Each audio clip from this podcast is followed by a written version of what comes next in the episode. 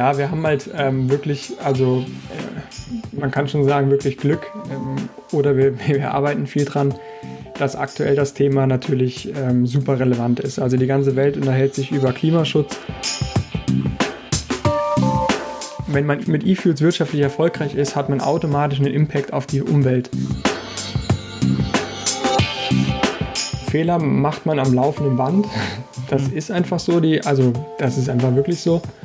Ähm, und die Frage ist, wie man damit umgeht. Und viele Fehler bleiben ja letztendlich fast konsequenzenlos oder können irgendwie behoben werden. Und ähm, daraus lernt man, dann ist alles gut. Salut und willkommen im Podcast von 0 auf 1. Hier hören Sie bei Gesprächen mit Unternehmern und Influencer mit. Wir unterhalten uns hautnah und ohne Schnitt über Erfolge und Misserfolge Probleme und Lösungen und alles, was uns beschäftigt und ausmacht als Unternehmer oder als Influencer. Ich bin David Treis, Gründer und CEO von L'Agence, eine Internet- und Content-Agentur aus Süddeutschland.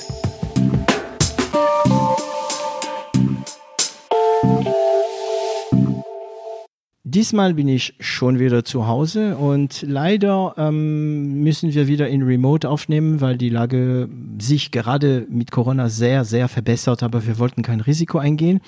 Ähm, in Zoom mit mir sitzt äh, Philipp Engelkamp, ein, ein Name, bei dem ich wieder mal meine Problemchen haben werde. Ähm, er sitzt in Stuttgart, wir sind nicht mal weit voneinander. Ähm, hallo Philipp. Hallo. Ähm, und ich freue mich jetzt, den nächsten Satz zu sagen, denn das ist ziemlich spannend für mich, das Thema. Die Firma von Philipp Ineratec macht Reaktoren. Ihr habt es ja richtig gehört. Sie machen tatsächlich Reaktoren. Ich glaube fast sogar, also man könnte fast sagen tragbaren Reaktoren, wenn man von LKWs äh, spricht wenn ich mich nicht irre. Und äh, wir müssen jetzt bedenken, dass ich, bevor wir überhaupt anfangen, ein bisschen Fan bin, weil ich gerade ähm, Spider-Man äh, Miles Morales fertig gespielt habe und da geht's auch um Reaktoren. Nur sind es die Bösen, die die Reaktoren machen. Ja, ähm, bei Ineratec ist natürlich eine andere Liga. Ähm, also wieder, hallo Philipp, wie geht's dir?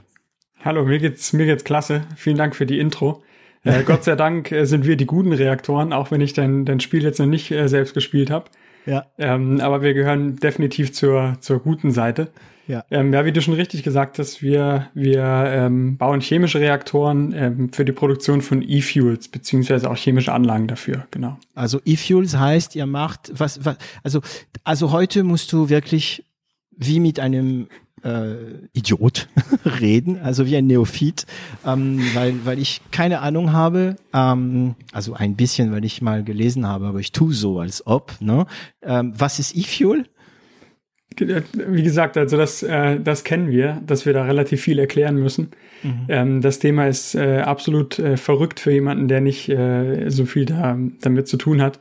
Ähm, E-Fuels sind letztendlich Kraftstoffe, die man aus ähm, CO2 und äh, erneuerbaren Wasserstoff gewinnt.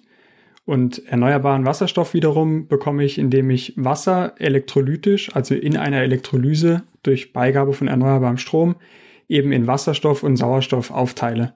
Und wenn ich dann eben das Wasserstoffmolekül nehme und das CO2-Molekül nehme, kann ich daraus eben in unseren Reaktoren, in unseren Anlagen Kraftstoffe machen, also Benzin, Kerosin, Diesel und auch Produkte für die chemische Industrie. Das, das sind die sogenannten E-Fuels oder E-Products. Okay. Das bedeutet, wenn ich es richtig verstehe, aus CO2, was eigentlich keiner haben will, also eigentlich wollen alle CO2 entsorgen, ihr verwendet CO2 und Wasser und macht damit Benzin. Genau.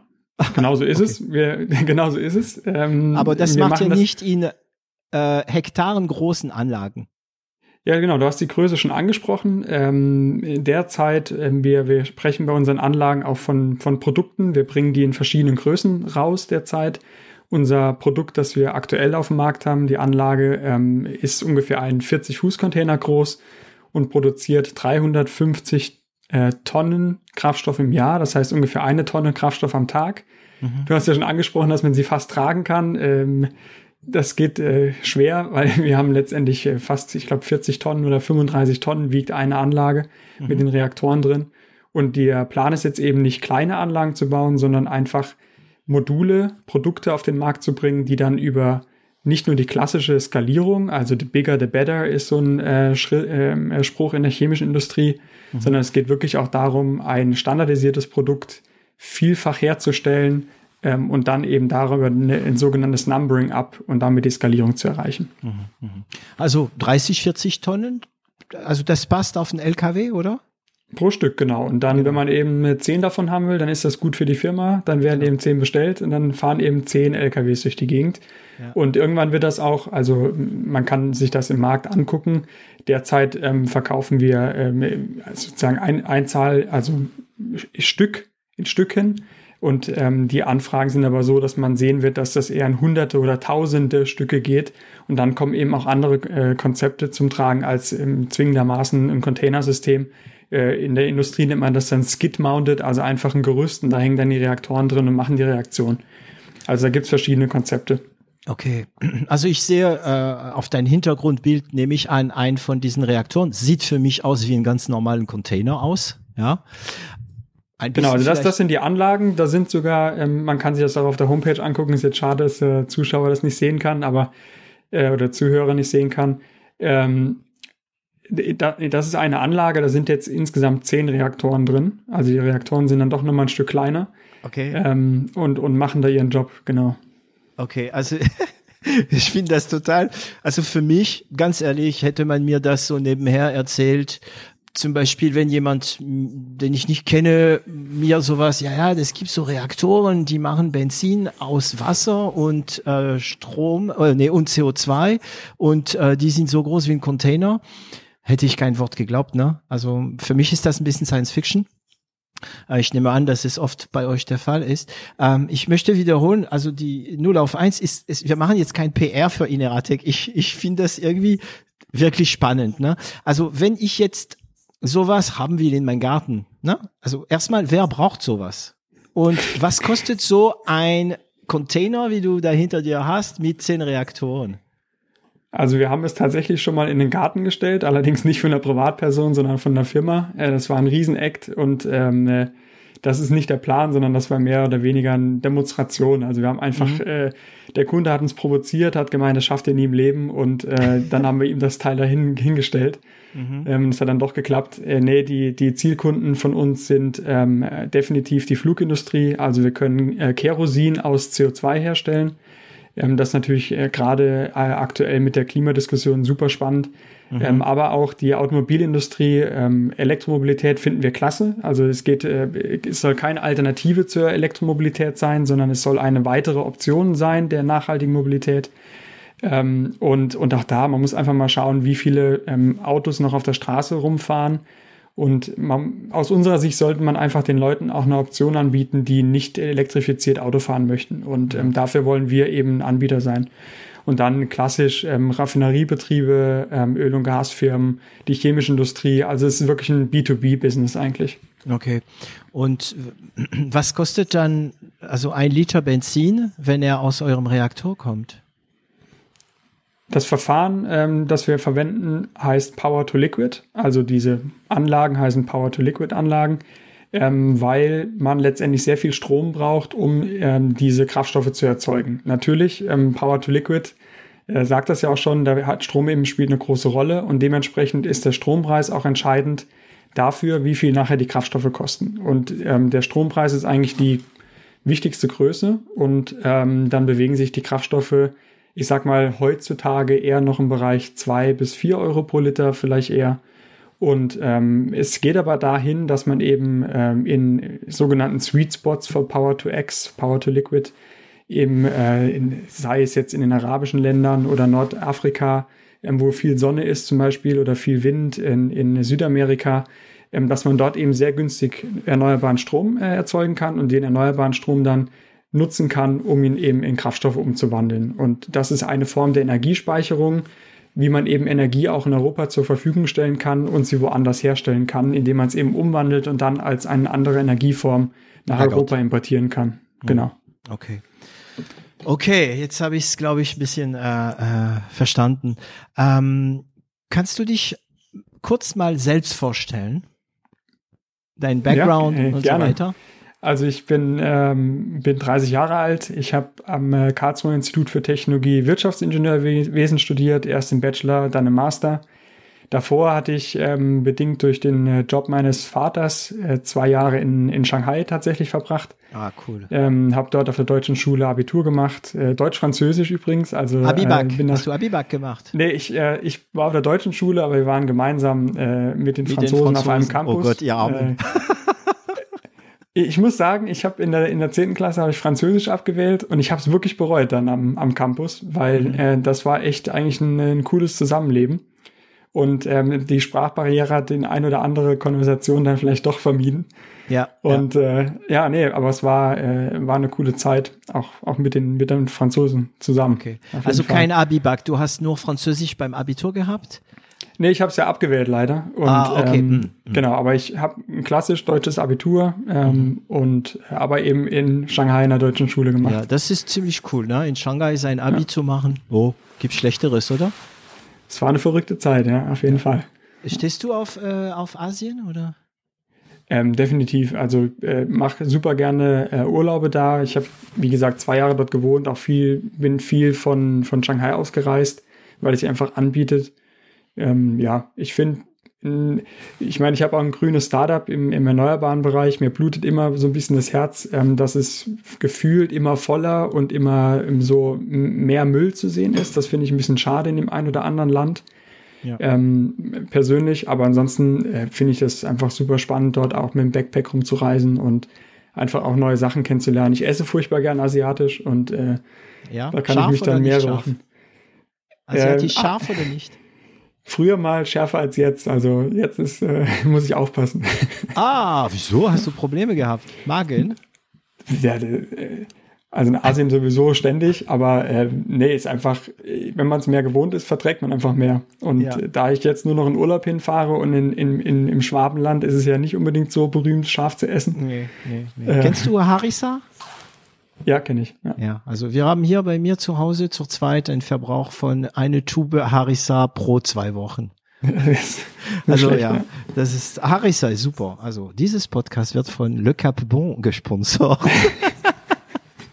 so, okay. Also du bist 30, du hast äh, dein Abi ähm, in Shanghai gemacht, äh, Französisch abgewählt und ähm, und dann ja, Warst wie gesagt, da der Schule? Da ging's, äh, ja, in der Schule war ich, war ich äh, eigentlich sehr gut. Ähm, in Shanghai nicht, nicht unter den Besten leider. Da gab es immer Leute, die smarter waren als ich. Ähm, mhm. Ist auch okay. Ähm, und danach an der Uni dann sowieso. Ähm, aber das hat, hat auch äh, super Spaß gemacht, ähm, einfach da zu studieren. Karlsruhe ist, ist eine klasse Studentenstadt. Ähm, habe dann auch meine fünf Jahre da verbracht. Die ging irgendwie schneller rum als gedacht. Ähm, und ähm, ah, Karlsruhe ist so cool. Also ich sage es jedes ja. Mal, aber ich liebe diese Stadt. Also ich liebe Stuttgart äh, und Berlin und so. Aber wenn ich wirklich die Wahl hätte ähm, und es müsste Deutschland sein, ich, ich wahrscheinlich würde ich Richtung Karlsruhe gehen. Ne? Und KIT ist sowieso. Ja, auch. also ja. ich ähm, kann das nur bestätigen. Sehr, sehr lebenswerte Stadt. Ähm, ich bin am Ende froh, dass ich kürzer im, äh, ich bin ja ursprünglich Saarländer mhm. und äh, ich bin am Ende froh, dass ich ein halbes Jahr kürzer in Karlsruhe gewohnt habe als im Saarland, damit ich so, noch so ein bisschen meine DNA gefühlt behalte. Mhm. Ähm, insofern bin ich jetzt froh, dass man nochmal eine andere Stadt gegen nach Stuttgart und ähm, ja genau. Die Firma ist immer noch in Karlsruhe, das heißt, ich pendel jetzt ja, während Corona weniger, danach wieder mehr und ja. Äh, ja. Und jetzt bist halt ein Eichschmeckter. Genau, ich mach's besser nicht nach, weil ich kann's nicht, aber ja. ich mach, ich kann's auch nicht, aber ich mach's trotzdem. ähm, so, also du warst, ähm, du hast studiert in Karlsruhe. Du, du kannst dich vorstellen, dass irgendwann mal, äh, okay, wir werden ja über deine Kompagnons sprechen. Äh, ich glaube Tim und äh, Paolo. Richtig. Äh, und äh, der Professor Pfeiffer, also Peter, da weiß ich nie, wie dazu kam. Aber ich meine, was hast du genau studiert? Ich bin Wirtschaftsingenieur und okay. äh, verrückterweise in dem Fach, in dem ich jetzt sozusagen meine Firma habe, war ich im Studium tatsächlich am allerschlechtesten. Also genau. da bin ich, da bin und ich gnadenlos durch die Prüfung durchgefallen jedes Mal. Das musste ich immer zweimal schreiben. Ich weiß nicht. Wir werden das schneiden. Äh, Stefan, nee, nee, das schneide das weg. Also Stefan ist unser Sound Engineer hier äh, bei 0 auf 1. Okay. Ähm, aber Gut. die Technik, die Technik machen ja auch die anderen. Insofern passt das äh, okay, für mich schon. Okay, du machst mehr Wirtschaft und die machen mehr Ingenieur. Genau, ich bin der BWLer sozusagen im Team. Mhm. Habe mich lange um die Finanzen gekümmert. Ähm, und jetzt äh, haben wir jemanden gefunden, der in den Finanzen deutlich stärker ist als ich. Und da freue ich mich, dass das jetzt übergeben wurde. Mhm. Und, und, ich jetzt kümmere mich jetzt nichts mehr. Nee, schön wär's. nee, nee, also ich, äh, ich habe äh, nach wie vor Kontakt mit den, also ich bin von der Rolle her nach wie vor Geschäftsführer, ich bin nach wie vor der Gründer, was auch mhm. eine gewisse äh, Rollenbeschreibung mit, mit sich bringt mhm. ähm, und bin dementsprechend zuständig immer noch für große Investoren, äh, für große Kunden. Die Projekte werden von mir mitgesteuert. Ähm, das heißt, du hast jetzt geschafft, irgendwie ähm, vom Operativ dich zu trennen. Also das thematisieren wir alles, aber ich gehe ja nicht immer meinen Fragenkatalog durch. Äh, äh, äh, du hast es geschafft, also du kannst jetzt sagen, jetzt habe ich es geschafft, mich vom Operativen zu trennen und um wirklich am Unternehmen zu arbeiten statt im. Ich glaube, dass das ganz ähm, nie möglich ist, ähm, weil man einfach auch zu viel äh, Leidenschaft dann in den Themen auch einfach hat. Also mir hat zum Beispiel die Finanzabteilung immer sehr viel Spaß gemacht. Ähm, jetzt, wo ich im Vertrieb arbeite ähm, und auch ähm, mich ums Projektmanagement kümmere, bei uns ist das eine Einheit, also Vertrieb und Projektmanagement, äh, macht es mir auch einfach Spaß, die, die Kunden mit zu betreuen, äh, wenn es große Kunden sind. Und ich glaube, dass man da auch nicht unbedingt raus möchte. Dennoch, ähm, ich habe jetzt den Finanzbereich übergeben, das war eine super Entscheidung. Ähm, ich habe das auch in, in meinem Kopf abgegeben. Äh, Gerda ist unsere, unsere Finanzchefin jetzt, äh, so heißt sie. Ähm, äh, Gerda würde sagen, du könntest noch mehr abgeben, aber ich, ich glaube, dass das bereits ganz gut funktioniert. Ja. Ruhig, Pferde, ruhig. ja, ja. genau. Ähm, okay, und das heißt irgendwann mal, du hast studiert und ähm, du bist ähm, morgens aufgewacht und du hast gesagt, geil, ich mache jetzt Reaktoren. Ich werde dieses Wort so oft wie möglich in diesen Podcast platzieren, weil es einfach geil ist. Ne? Also du bist aufgewacht, hast gesagt, ich mache jetzt Reaktoren. Ich ja, bin also, zwar schlecht in Reaktorenwissenschaft, aber an, an der Stelle kann man eine kleine Story ruhig erzählen, ähm, äh, die, die genau mit dem Reaktoren zusammenpasst.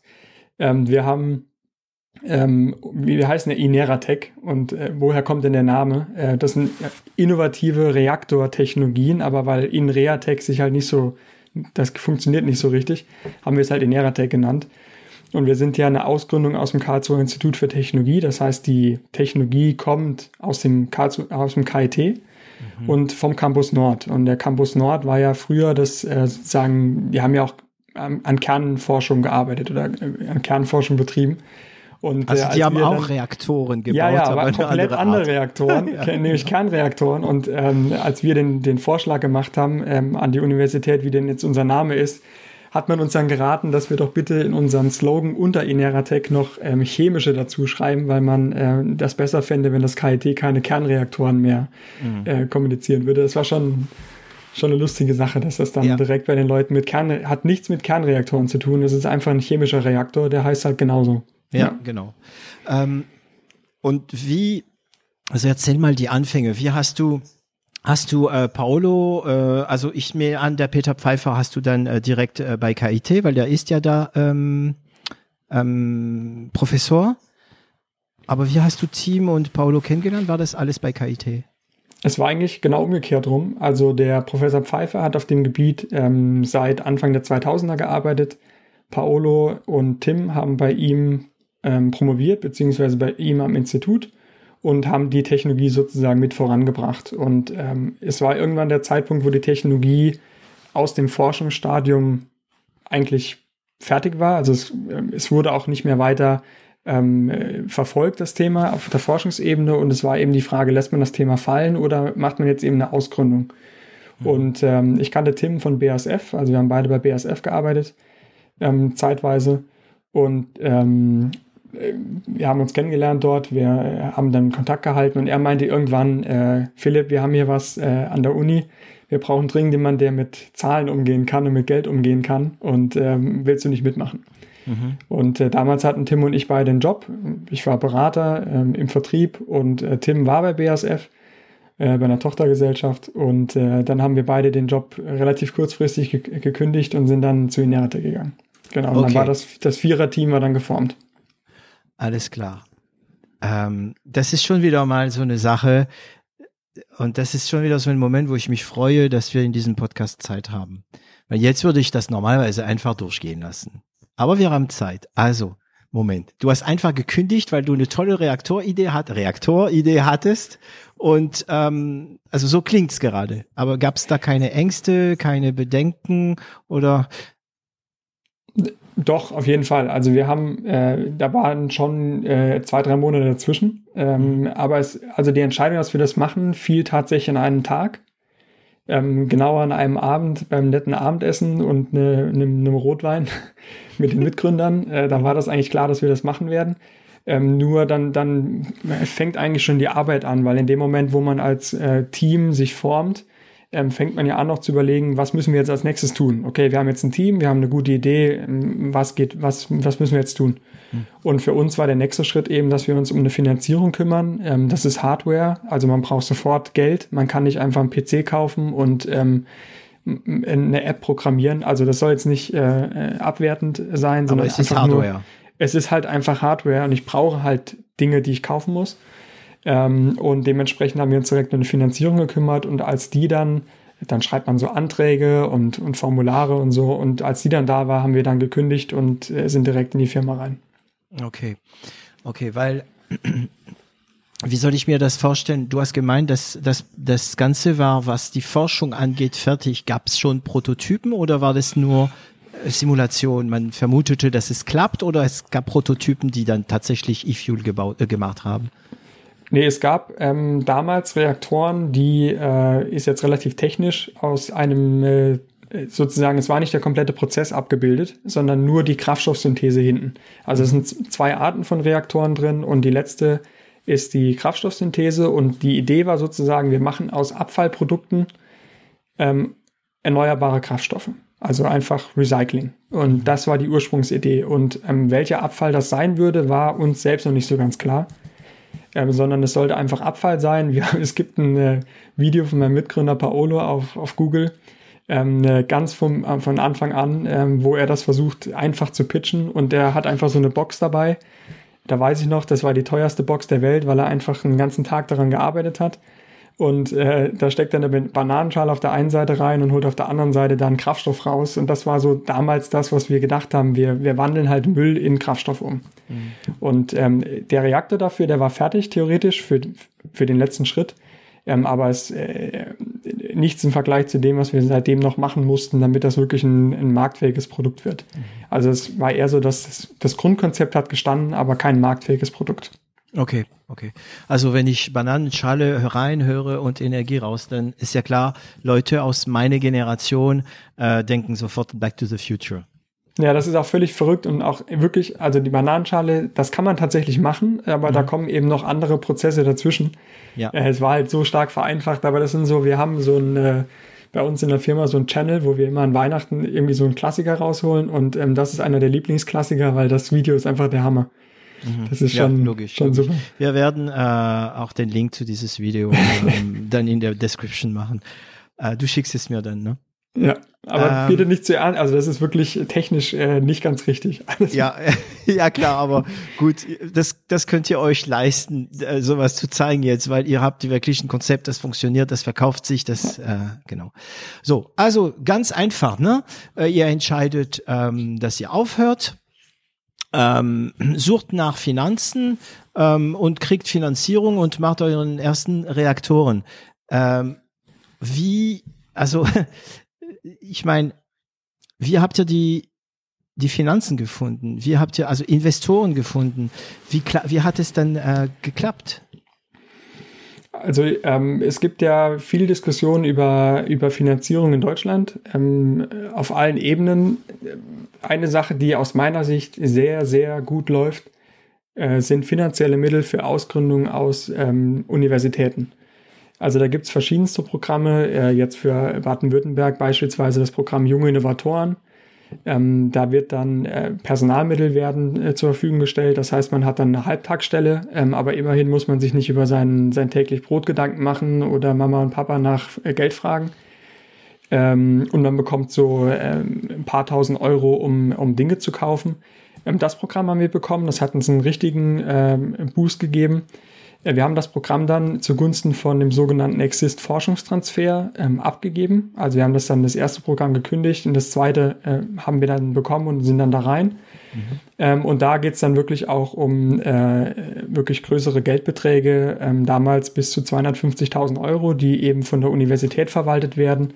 Und dann auch, äh, habt ihr dann einfach den ersten Reaktor gebaut? Ja, stimmt, ähm, aber eben an der Universität. Also es wird alles im universitären Umfeld noch gemacht.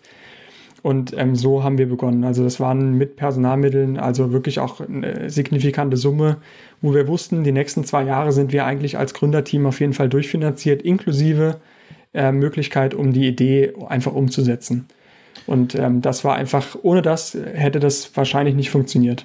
Darfst du sagen, wie viel? Also du hast so grob, wie viel ihr damals bekommen habt? Ja, das war, ähm, man, also da, da ist, sind dann noch Gelder dabei, um sozusagen die Verwaltung an der Universität auch, ähm, irgendjemand muss ja zum Beispiel Bestellungen auslösen, die müssen auch bezahlt werden und äh, inklusive diesem Geld war das knapp eine Million. Knapp eine Million. Und mh, mm, das Also heißt, Equity Free, ne? Also man muss keine Anteile dafür abgeben. Genau, das wäre die nächste Frage. Ne? Was genau. hat die Uni davon? Ähm, einfach nur Spaß an Forschung.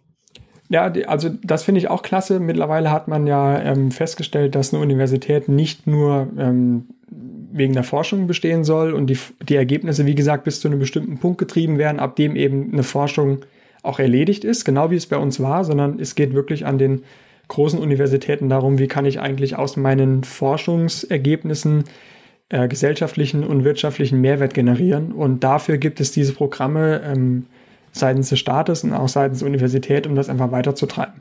Und ja. was haben die davon? Ähm, die haben eine Ausgründung, die auch ähm, erfolgreich ist, die wiederum äh, umgekehrt rum äh, Werbung für die Universität macht. Bei uns ist zum Beispiel die Universität auch beteiligt, also auch ein finanzieller äh, Mehrwert ist da ähm, durch, unter Umständen da.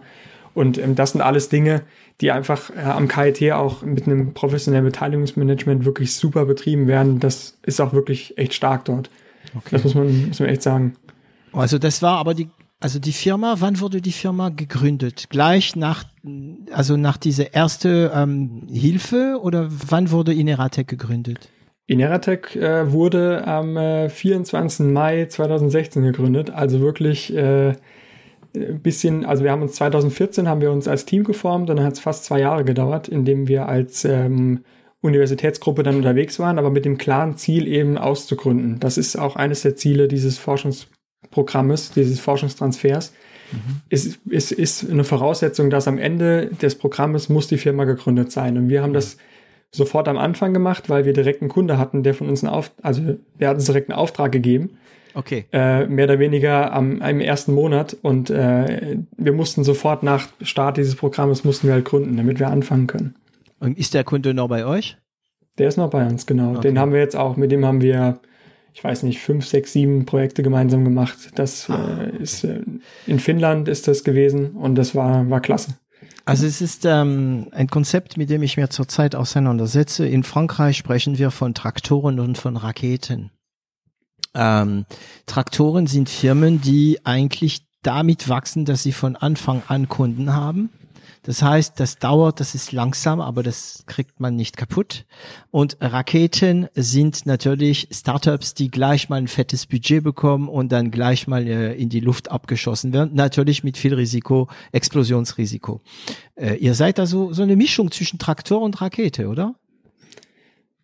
Mm, jetzt muss man äh, das, also ja und nein. Ähm, wir wären, glaube ich, äh, wenn man uns jetzt mit äh, einem digitalen Startup vergleicht, das einfach unendliche Skalierungsmöglichkeiten hat in sehr, sehr kurzer Zeit. Ja, ich mache eine Plattform, ich organisiere mir Nutzer dieser Plattform und eigentlich der, die Arbeit wird eigentlich von den Nutzern der Plattform gemacht und nicht von mir und ich profitiere sozusagen von meinen Nutzern. Mhm. Ähm, das ist so ein Modell, das kann ja innerhalb von wenigen Monaten Monat. kann das ja durch die Decke gehen. So, das funktioniert ja. bei uns nicht so in der Form.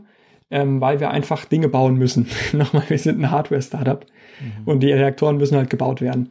Aber ich glaube, für ein Hardware-Startup sind wir sehr, sehr schnell gewachsen und äh, in der Szene werden wir durchaus als, als die Rakete wahrgenommen. Auf mhm. jeden Fall. Ja. Okay. Aber immer mit Kunden.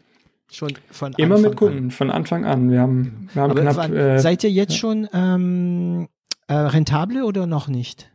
Wir waren ab der Gründung rentabel. Genau, also das, genau. Das, genau, das heißt, das meine ich mit der Mischung zwischen Traktor und Rakete. Also ich bin natürlich ein Anhänger von Traktoren, ähm, aber ich bin ein von diesen Traktoren, die auch sehr gerne in den Sternen gucken. Deswegen freue ich mich dann, wenn ich die Mischung habe. Ähm, das heißt, der Million kam auch in 2016.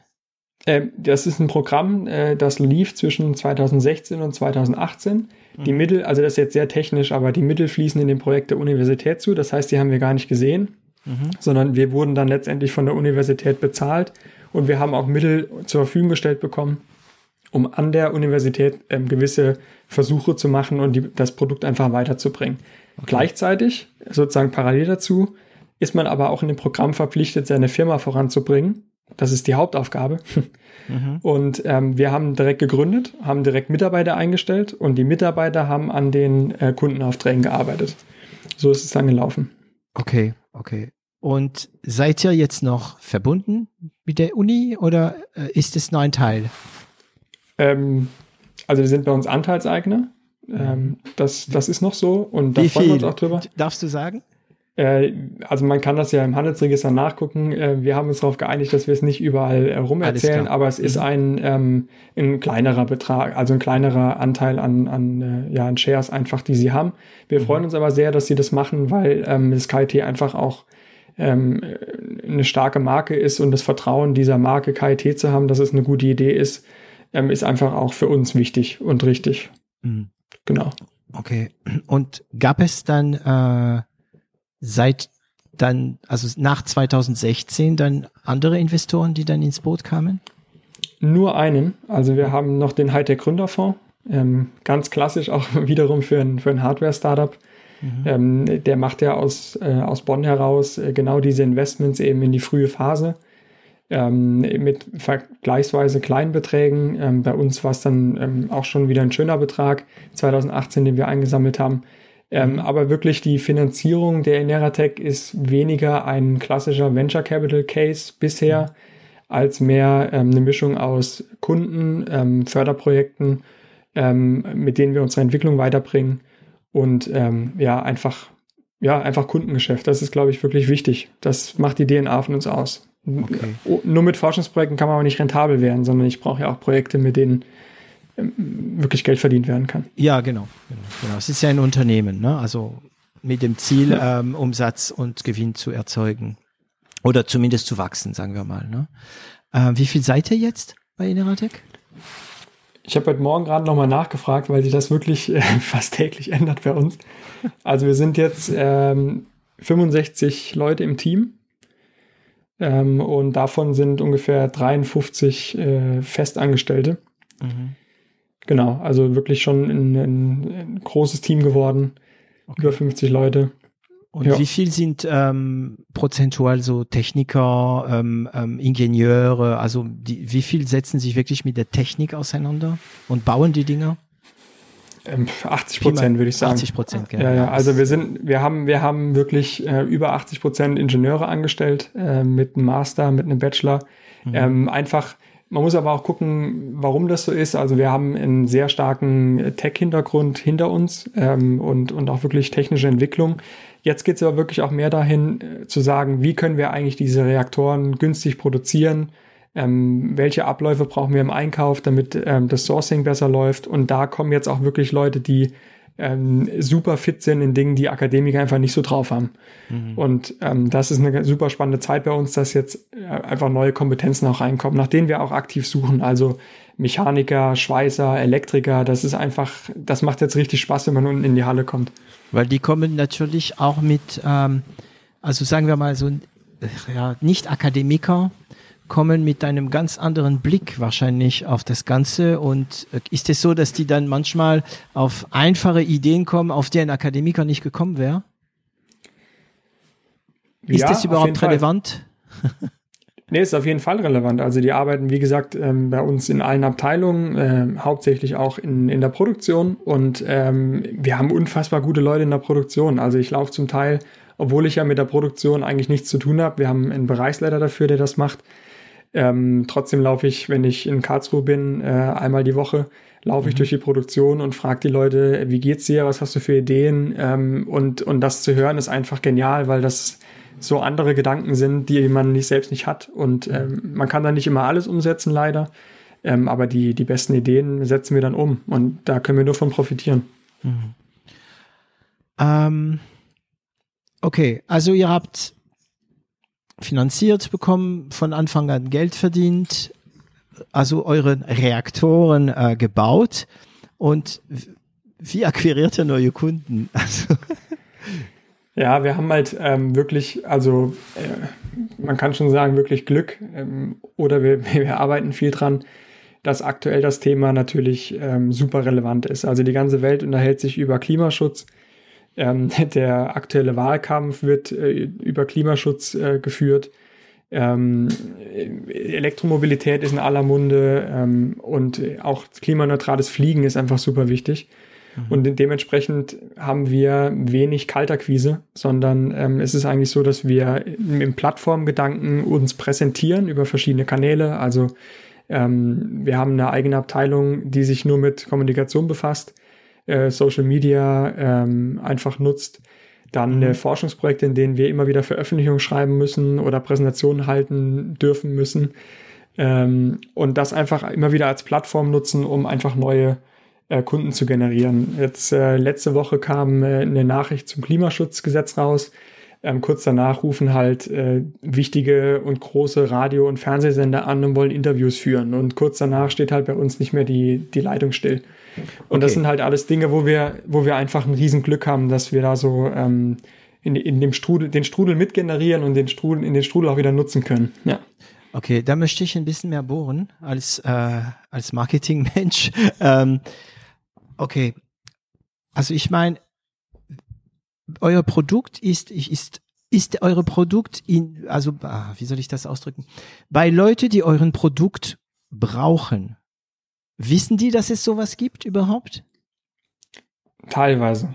Also Teilweise. Also die, die meisten, würde ich mal sagen. Mittlerweile sehr viele. Das hat sich auch geändert. Ähm, früher war das wirklich, also früher heißt vor drei Jahren war das noch äh, absolut, ähm, ähm, ja, weit weg für die, für die Leute.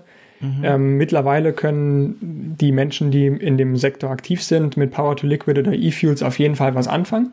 Mhm. Ähm, die, äh, also allgemein einfach, wenn man nicht jetzt in dem technischen Bereich unterwegs ist, ähm, fällt es noch vielen schwer und dann ist es für viele auch neu. Ähm, aber unsere Kunden äh, tendenziell wissen, was da getan wird, aber eben auch eher auf einem sehr äh, generellen, allgemeinen Niveau.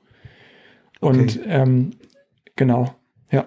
Das heißt für euch, was ist der größte Hebel für euch? Ähm, PR, Social Media, ähm, weil ich kann, also ich, ich, meine, wenn ich eine Website verkaufe, dann suchen die Leute nach einer Website. Sie wissen, was das ist. Sie wissen, dass, die das, dass sie das brauchen. Ne? Bei eFuel nehmen wir mal an, ein Flughafen weiß jeder Flughafen, dass er mit eFuel äh, was anfangen kann. Also wenn die das nicht wissen, dann dann ist PR das Wichtigste oder, oder Social Media. Weißt du, wie ich meine? Ähm, also ich bin, ich bin äh, jetzt, jetzt bräuchte ich äh, die, die Kollegen, die sich da fachlich noch besser auskennen als Isabel als ich, wahrscheinlich, ne? Isabel zum Beispiel, genau, die ist da topfit. Äh, ist ja. wirklich Wahnsinn.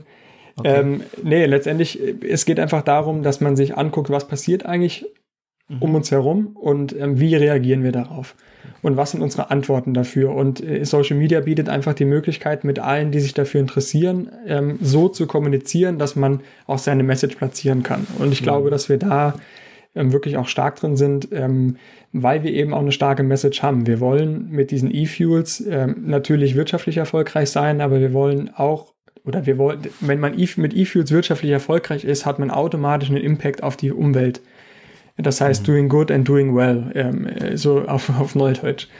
Ähm, und das ist einfach eine super spannende Message, die wir auch äh, einfach platzieren dann. Okay. Ähm, habt ihr Also ihr habt wahrscheinlich von Anfang an einige Probleme äh, lösen müssen. Ähm, was ist jetzt zum Beispiel heute die größte Herausforderung bei euch? Oder bei dir in deinem Bereich? Also äh, es ist tatsächlich die, die Skalierung des Unternehmens ist täglich eine Herausforderung. Also ähm, wir waren letztes Jahr ähm, 37 Angestellte im April und äh, jetzt sozusagen ein Jahr später, im Mai, Juni, waren wir eben 53. Und das ist jetzt ähm, einfach von der, von der Absolutzahl 16 äh, neue Leute. Ja, okay, was, also manche, manche Gründer, die hier auch schon im Podcast waren, sagen, ja, ist ja easy. Aber letztendlich ist es Im jedes Prozent Mal. Ist es viel. Genau, jedes Mal ähm, ändern sich die, muss man schauen, wie kann ich äh, die Werte erhalten, wie kann ich die Leute onboarden. Ähm, ich werde 70 Prozent, 50 Prozent größer. Ähm, was bedeutet das für meine Abläufe? Was bedeutet das für meine Abteilung? Und das sind einfach Dinge, die ähm, tatsächlich, ähm, jeder erzählt das immer, aber es ist tatsächlich äh, eine Aufgabe, die Skalierung zu betreuen. Eine Herausforderung, ja, ja, ja. ja. Das heißt, für euch ist das, also also das Problem, ob ihr größer werdet, habt ihr nicht. Die nee. Nachfrage wächst, es wird immer mehr. Das Problem, was ihr habt, ist es, wie könnt ihr das, diese Nachfrage befriedigen? Und ähm, wächst ihr, äh, habt ihr kein chaotisches Problem? Seid ihr so gut organisiert, dass ihr so ein dass ihr einfach strukturiert wächst oder ist es erstmal Leute einstellen und schauen? Also es geht, am Ende geht es ja darum, dass die Aufgaben äh, erledigt sind und dafür braucht man Leute. Also es bringt ja nichts, langsam zu wachsen und dann ähm, äh, sozusagen Sachen liegen zu lassen. Das ist die eine Seite. Ähm, auf der anderen Seite, wenn ich halt unkontrolliert einstelle, dann ähm, werden die Aufgaben auch nicht gelöst. Ähm, wir versuchen einfach über so eine Art Mentorship äh, innerhalb der Firma, also jeder Neue bekommt einen äh, Betreuer, es werden relativ klare Aufgaben definiert ähm, die man ohne große Einarbeitung sofort beginnen kann. Und je mehr man in dem Thema drin ist, umso mehr wird man selbst dieser Mentor und kann dann eben die Aufgaben auch weitergeben. Mhm. Ähm, ich würde auf keinen Fall behaupten, dass das alles perfekt ist. Äh, ich glaube, das, das ist auch unglaubwürdig einfach. Ähm, das ist Company Building, da, da passieren Fehler, dann da stellt man auch mal die falsche Person ein. Ähm, dann trennt man sich wieder von der Person, was bei uns sehr, sehr selten vorkommt, aber es kommt trotzdem vor. Mhm. Ähm, und dann geht's einfach weiter. Und ähm, ja, das Wichtige ist, dass man, also aus meiner Sicht wichtig ist, dass man da einen klaren Kopf bewahrt und auch mal die Vogelperspektive einnimmt und überlegt, was machen wir da eigentlich? Ja. Und ähm, dann immer wieder dagegen steuert. Also ja, so würde ich es vielleicht beantworten. Ähm, okay, dann reden wir über diese, diese, diese Angestellte und die Fehler, die man, äh, die man macht, also Team, Angestellte. Ähm, habt ihr eine Unternehmenskultur? Ist sie geschrieben? Ist sie bewusst? Ja, also ähm, haben wir. Ähm, wir haben das eben so weit, wie man das im Startup haben kann, beziehungsweise wir haben es äh, so viel notiert, wie man das da haben kann. Äh, ich glaube, dass wir relativ stark die Werte auch in uns wirklich drin verankert haben. Mhm. Ähm, was bei uns wirklich spannend ist, ein das Kernteam aus der Gründung, so plus die ersten, sagen wir mal, 10, 15 Leute, sind fast noch alle da. Und ähm, das hat einen riesen Vorteil, weil diese Kern-DNA, die man am Anfang aufgebaut hat und die man lebt, eben auch automatisch weitergetragen wird. Und jetzt geht es, das ist das, was ich eben meinte, jetzt geht es darum, was passiert denn, wenn ich jetzt plötzlich 100 Leute einstelle? Dann muss man eben sicherstellen, dass diese DNA, die bei diesen 10 Leuten perfekt verankert ist oder 15 Leuten, auch vervielfältigt wird. Das heißt, ich muss anfangen, diese Werte aufzuschreiben. Und das ist was, was neu ist für uns. Weil die ganze Zeit ging es halt abends dann beim, beim Bierchen, hat man sich halt hingesetzt, hat gesagt, hör mal, das ist der Firma wichtig, passt. Und jetzt muss man es eben aufschreiben und definieren und sich genau Workshops machen. Also was ist jetzt uns, uns wichtig? Mhm. Aber haben wir ähm, und, und leben wir auch und finden wir auch sehr, sehr wichtig. Okay, also die nächste Frage wäre auch, äh, äh, wie wichtig ist es? Jetzt hast du es beantwortet, es ist sehr wichtig. Ich muss immer wieder mh, mm, mich erklären.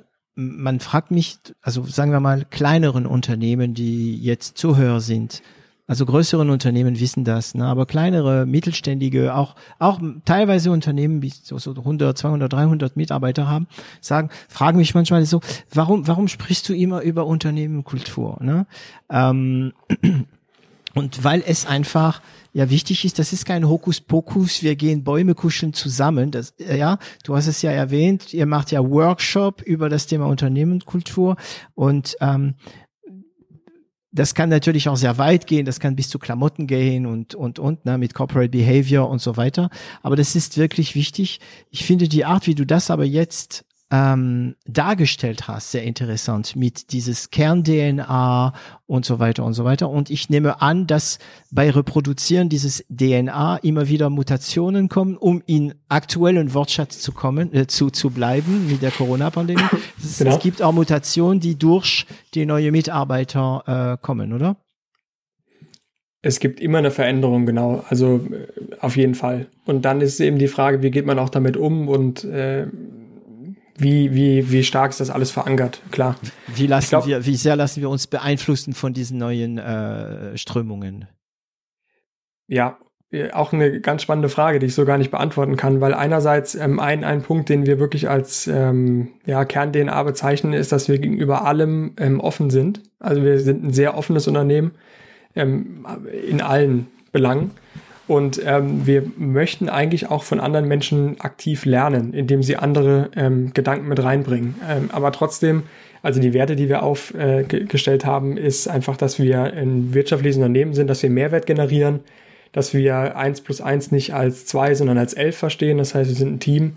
Und, ähm, Typisch Programmierer. ja, und wir sind halt, genau, und wir sind halt, wir wollen halt Pioniere sein. Das heißt, wir wollen einfach auch den Wandel herbeiführen und, und Innovationen am Markt platzieren. So, das sind so die Kern, äh, Kernbotschaften, die wir auch jedem mitteilen. Und von da aus ist es relativ leicht, immer wieder zu sagen, ähm, folgt man jetzt dieser Kernidee? Ja, sind wir, sind wir noch Pioniere? Sind wir noch ein Team? Ähm, und schaffen wir noch Mehrwert? Und von da aus kann man sich relativ leicht ähm, weiterhangeln, würde ich mal sagen. Pionier und das Schöne war auch, wir haben das, also wir haben das so erfasst, dass wir mal an der Weihnachtsfeier haben wir so eine Kurzworkshop gemacht, als äh, jeder Mitarbeiter durfte definieren, auch was ihm persönlich an der Firma wichtig ist. Und äh, daraus haben wir das dann aggregiert und zusammengefasst und da ist es dann entstanden und dementsprechend folgen da auch die Leute. Mhm. Und in welcher Form ist es bei euch? So ist es eine Word-Datei? Ist es ein Wiki? Ist es Nee, also wie gesagt, wenn, das ist eine der, der, der Lehr Lehrstunden in den letzten Monaten und wahrscheinlich Monaten, war wirklich dieses, wenn ich skaliere, muss ich das, was ich als Gründer und Kernteam in meinem Kopf habe, auf Blatt Papier und in PowerPoint bringen, damit ich es vervielfältigen kann. Mhm. Weil wenn ich 100 Leute, wenn ich eine Person einstelle, kann ich es der Person erklären, kein Problem. Wenn ich aber 100 Leute einstelle oder 10 Leute einstelle und ich muss es jedem Einzelnen erklären, brauche ich einfach viel länger, als wenn ich es einmal auf Papier schreibe, sage, Leute, komm, lest es euch bitte durch. Wir machen äh, eine Stunde freitags oder also wir haben einen Onboarding-Prozess, vereinfacht stelle ich das jetzt gerade so dar, aber innerhalb des Onboarding-Prozesses bringe ich eben jemanden die Werte nahe, ähm, indem ich das verteile und eben multipliziere, um dann eben zu gucken, dass das ähm, äh, verankert ist auch in den Köpfen. Mhm. Und ähm, dementsprechend haben wir das in einem Handbuch. Äh, wir haben ein Handbuch, und das Handbuch wird jedem neuen Mitarbeiter ähm, ausgedruckt und äh, bei, wenn er kommt äh, in die Firma mit einem Willkommenspaket, äh, mit einem Hoodie und T-Shirt und so weiter auf den Tisch gelegt. Und ähm, das soll dann bitte gelesen werden. Und da wird auch immer wieder dann dran erinnert, dass es diese Werte auch gibt. Mhm. Und für dieses Onboarding hattest du gesagt, ähm, da habt ihr, also ich weiß das Wort nicht mehr, was du benutzt hast, aber ich, für mich ist Patenschaft äh, äh geblieben. Das heißt, jeder hat Mentor oder hast du? Ja, also äh, genau, das, wie, wenn man reinkommt, je nachdem, welchem Bereich das ist, gibt es eben eine äh, betreuende Person, einen Mentor und der übernimmt sozusagen, der oder die übernimmt sozusagen die Einführung ähm, des neuen Mitarbeiters und der neuen Mitarbeiterin. Und wer war Mentor von deinem neuen Finanz, äh, Finanzdame oder Finanzherr? Ich glaube, äh, Mentor ist ganz schwierig da, weil äh, am meisten gelernt habe ich von ihr. Aber aber ähm, sozusagen, wie funktioniert die Firma, äh, kann sie als Außenstehende nicht wissen. Und da haben wir einfach super zusammengearbeitet und uns gegenseitig einfach äh, unwahrscheinlich viel geholfen. Ist auch eine Sache, die, die ich immer wieder, ich, äh, ich bin auch viel bei so Gründungsveranstaltungen und immer wieder Gründern sage, die noch näher an der Firmengründung sind, als das jetzt bei uns der Fall ist, obwohl wir auch immer noch sehr jung sind. Ähm, es gibt nichts Besseres, als von anderen Leuten zu lernen und ähm, einfach smarte Leute im Team zu haben, die Dinge können, die man selbst nicht kann. Das ist wirklich, es macht richtig Spaß dann. Ja, großes Thema bei uns äh, zurzeit bei der Agentur. Ähm, ich versuche das auch weiterzugeben. Ähm, und zwar, also für mich das größte Erfolgserlebnis wirklich ist immer, wenn ich etwas angehe, von dem ich keine Ahnung habe, ja, und dann am Ende irgendwie es doch schaffe. Hm? Also ähm, eine Mitarbeiterin von uns jetzt, wir mussten, also es ist eine ganz einfache Geschichte, wir mussten Namen schützen, ne? dieses H Cool Remote von von unserem Podcast. Äh, wir mussten diese Namen schützen. Natürlich habe ich einen Kompagnon, der Anwalt ist. Ähm, ich hätte dann mein Kompagnon Micha sagen können, hey Micha, kannst du mal machen, ja, Administration und so weiter, sowas, Papierkram kennt er, kann er, äh, so. Aber ich habe eine Mitarbeiterin, hallo Shelly, damit beschäftigt und ähm, ja, ein paar Wochen später kam das Schreiben, der Name gehört uns äh, und wir haben selbst diese Marke angemeldet. Ähm, aber die Frage, also ich habe an diese Frage habe ich meine Antwort, aber mich interessiert deine. Du bringst also manchmal Mitarbeiter dazu, Sachen zu tun, wenn ich gut verstanden habe, von dem sie ursprünglich, dass die noch nie gemacht haben, was neu ist. Wie aber machst du es, dass die keine Angst haben, dass sie sich was trauen, weil das erfolgt natürlich eine Risikobereitschaft. Ja, ähm, ganz ehrliche Meinung dazu, auch dieses Delegieren und dieses Führen muss man lernen. Ähm, ich glaube nicht, dass ich da jetzt äh, die stärkste Führungsperson bin, was das angeht. Einfach weil ich mache das jetzt seit fünf Jahren und ähm, fünf Jahre ist halt kürzer, als wenn man das jetzt 20 Jahre gemacht hat und schon zig Teams geführt hat. Also ich bin mir ganz sicher, dass ich da auch Fehler mache. Auf jeden mhm. Fall. Ähm, ich glaube, also was ich jetzt, ich lerne, ja, ich bin in einem sehr starken Lernprozess, was Mitarbeiterführung angeht, eben weil es jetzt so relevant ist, weil man viele Dinge einfach auch nicht mehr selbst machen kann. Und ähm, was ich einfach lerne, ist, dass man äh, schauen muss, dass man die Leute an die richtige Position sitzt, wo sie einfach Dinge machen, die sie drauf haben. Und in dem Moment generieren sie Erfolgserlebnisse. Das wiederum generiert bei mir ein, ein Vertrauensgefühl, was wiederum bei ihnen den Mut bringt, auch neue Dinge mit reinzubringen, die dann auch funktionieren oder vielleicht auch mal nicht. Außerhalb so, der Komfortzone. Denn? Genau, und, und das glaube ich ist so ein, das ist so ein Kreislauf, ähm, den ich aktuell versuche anzustoßen, ähm, wo ich mir auch, also ich als Führungskraft mir auch viel vornehme, wo ich meine Fehler mache, wo es auch wieder zwei Schritte zurückgeht zwischendurch. Ganz ehrlich. Aber ähm, insgesamt glaube ich, dass man, dass man da auf so ein gegenseitiges Vertrauen einfach setzen muss. Wo dann aber, also der Chef muss vertrauen, aber die andere Seite der Medaille ist auch, der Mitarbeiter muss auch das liefern, was man eben miteinander vereinbart, weil ansonsten funktioniert das System wiederum nicht. Dann, dann, ja. dann hat man Angst, dann hinterfragt man das, dann fühlen die sich eingeengt und das ist alles nicht, nicht zielführend. Mhm. Und ähm, wie übst du dann, also nehmen wir mal an, du, du hast eine Aufgabe gegeben und du hast eine gewisse Erwartung und das funktioniert nicht. Wie übst du denn Kritik? Hast du für dich einen, einen Weg, also da bin ich wieder im Coaching für mich, ja, danke Philipp. Äh, ähm, wie übst du Kritik aus dann? unterschiedlich. Dich, unterschiedlich? Wirklich? Also ja, wirklich? Nee, also wir haben äh, erstmal, es geht ja, also für mich, ich, ich bin wirklich eine Person, die versucht, die Fehler zu vermeiden. Also wir arbeiten mit einem vierwöchigen Scrum-System, also einfach ein klassisches, agiles System, ähm, angepasst weg von Software hin in Hardware, ähm, weil alles ein bisschen lang, also länger dauert, ähm, einfach auch einen längeren Zeitraum als im klassischen Scrum und ähm, gehen darüber letztendlich ähm, durch die einzelnen ähm, Arbeits Arbeitspakete, die eben verteilt sind. Und man sieht anhand von einem Tool, das wir aufgebaut haben, relativ schnell, ähm, wo die Probleme auftauchen werden. Und solange dieses Tool gut gepflegt ist, ähm, kann, man, kann man ja auch dann die Person ansprechen und sagen, hey, hör mal zu, das, ich glaube, das wird knapp, kann ich, dir, kann ich dir irgendwie helfen, können wir was tun? Und dann, dann ist es auch gut.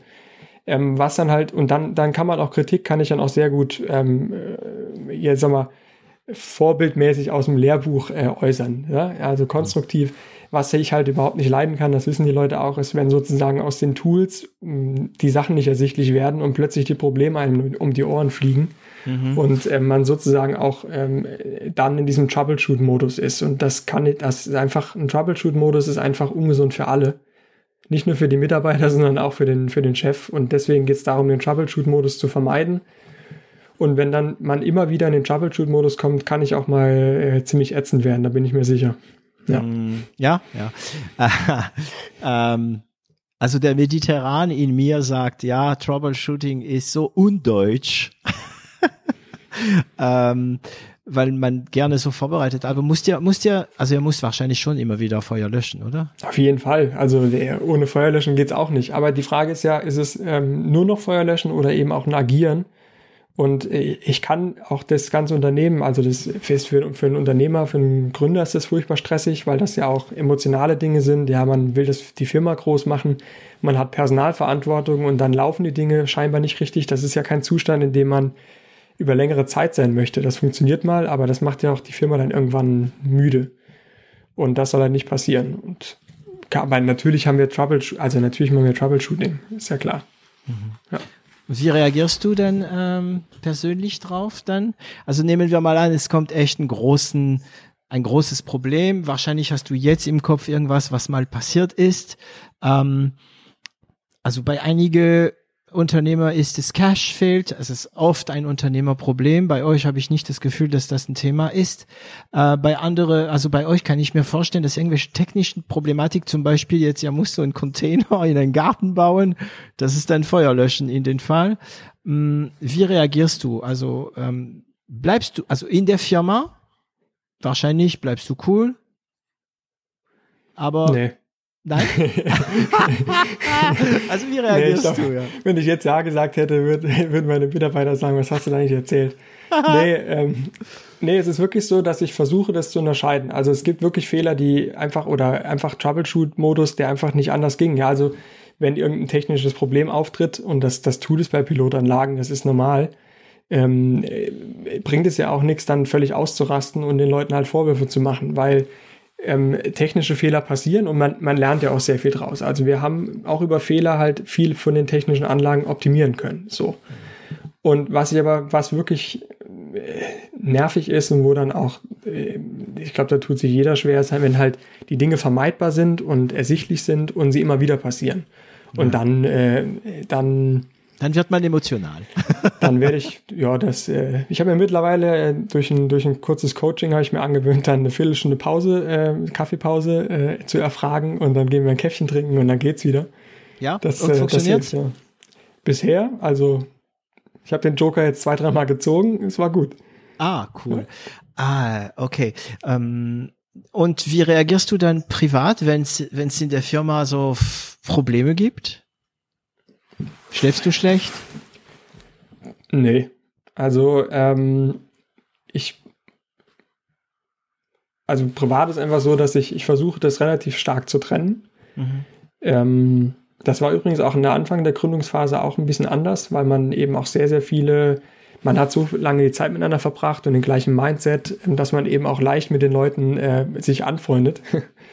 Und ähm, das ist auch super schön, Freunde in der Firma zu haben, aber es macht es schwerer abzuschalten, weil man dann doch irgendwie immer wieder, ja, ja, man redet dann doch nach dem zweiten Bier doch wieder kurz über die Arbeit und das dauert dann eine halbe Stunde und alle anderen drumherum gehen, weil die das nicht interessant finden und so.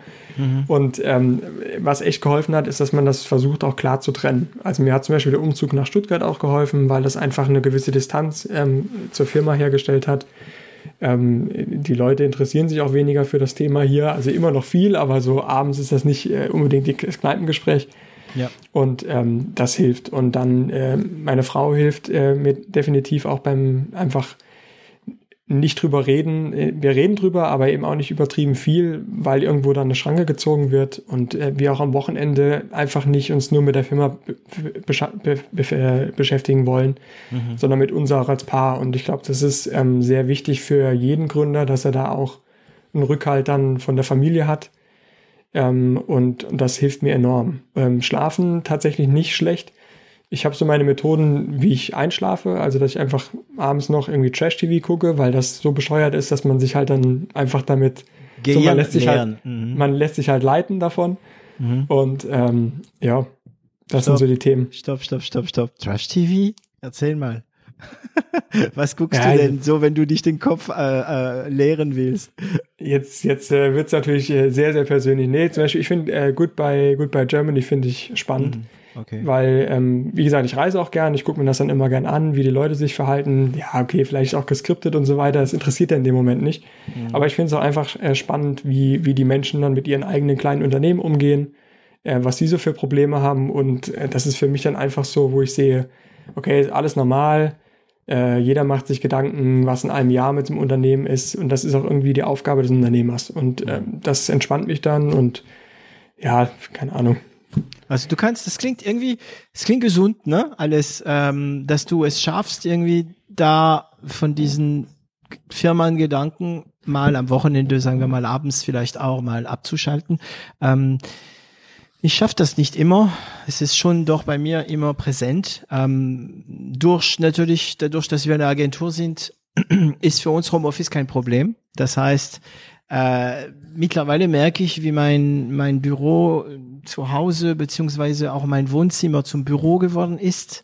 Ähm, aber diese Trash-TV-Geschichte, ja, das verstehe ich auch. Also bei mir sind gerne Serie. Ich gucke abends gern mal eine, Oder eine sowas, Folge genau, irgendwas. Ja. Ne? Wir haben jetzt äh, gerade dieses Ozark äh, entdeckt.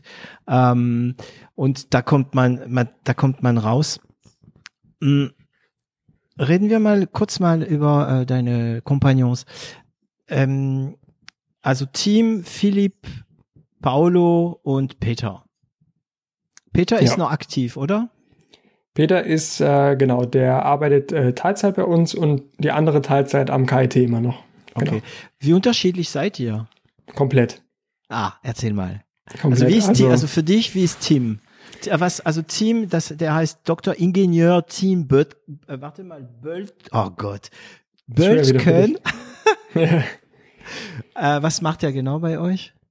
Also Tim ist unser CEO Mhm. Ähm, er ist sozusagen äh, der, der Außenminister, sagt Paolo immer, immer über ihn. Ähm, mhm. Äh, also der tritt wirklich dann auch in der Politik auf, bei Vorträgen auf, technische Vorträge, äh, Diskussionsrunden im Fernsehen. Ähm, mhm. das sind äh, alles Sachen, die ihm auch sehr liegen und wo er ist ähm, einfach auch eine extrovertierte Person, ähm, äh, kann Leute schnell von sich begeistern und ist einfach äh, super stark. Ähm, ähm, in diesen ganzen, sagen wir mal, Akquise, Vertriebsthemen, Storytelling. Also das ist einfach genau sein Ding. Das ist okay. einfach, ist einfach perfekt für ihn. Ja. Mhm. Dann, äh, Dann, also du machst, du bist, also du warst mehr für die Finanzen. Und Projektmanagement genau, ich bin, ich bin leider äh, der, ich bin der Controller hinten dran. Da, da siehst ja. du dann auch schon äh, sozusagen, was auch kein Geheimnis ist, dass bei sehr diversen Teams, die von außen immer als sehr konstruiert, also die werden ja von außen als optimal wahrgenommen, sind sie auch. Mhm. Ähm, aber natürlich ist das äh, Stress, weil äh, wenn jemand zum Beispiel äh, eher jemand ist, der sehr kontrolliert ist, ein Controller, ein Finanzler und dann eben äh, kreative Menschen dazukommen, ist es natürlich so, dass man da mal seine Meinungsverschiedenheit hat. Mhm. Ähm, und dass man da sich auch mal miteinander auseinandersetzt. Und wie gesagt, ich bin derjenige, der das operative Geschäft eingesteuert und ähm, früher die Finanzen gemacht hat. Da hilft mir jetzt Gott sei Dank äh, Gerda dabei. Ähm, und das ist halt alles sehr strukturiert und ähm, ja, Aufgaben, Checklisten und mhm. Timelines, Deadlines und alles muss gemacht werden. Und ähm, das ist halt, ja, ist einfach was anderes. Stehst Paolo, du auf, stehst ja? du auf Excel? Äh, wie wichtig ist, ja. ja, wie wichtig ist für ja. dich Excel? Ähm, als ich benutze es nur noch, also ich mache die Excel-Tabellen nicht mehr selbst, was ich extrem gut finde, weil das immer extrem aufwendig in Excel ist. Mhm. Ähm, aber sie sind enorm wichtig für mich als ähm, Steuerungs- und Verständnistool. Also ich sage immer, die Zahlen sprechen zu mir. Das heißt, wenn ich genügend Zahlen habe, dann sehe ich, was los ist. Und ähm, das ist äh, wichtig für mich. Mhm. Also ich habe die komplette Firmensimulation für die nächsten fünf Jahre äh, aufgebaut und die jetzt auch an, an Gerda dann übergeben. Und ähm, das sind, ich weiß nicht, 100.000 Einträge und das, ich, ich sehe das und das, ähm, ich blicke da auch noch durch und das ist schon was, was ich, was mir Spaß macht auch, ja. Mhm. Also ich bin, das wissen die Hörer, ich bin ein absoluter Excel-Freak. Ich bin auch der stolze Besitzer einer der meistgelesene äh, Excel-Blog. Ah, okay. Wirklich. ähm, der trägt meinen Nachname für die, die das suchen wollen.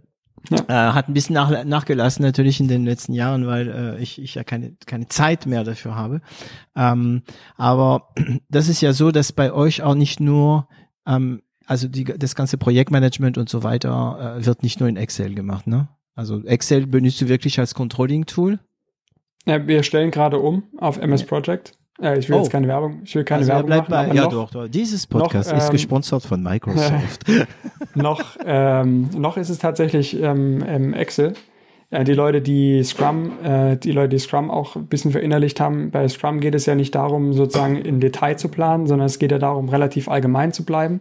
Mhm. Ähm, und ähm, die Detailplanung findet ja in den Teams statt. Und deswegen ähm, die Abteilung, in der ich aktiv bin, macht diese diese Grobplanung, diesen ganzen Backlogs.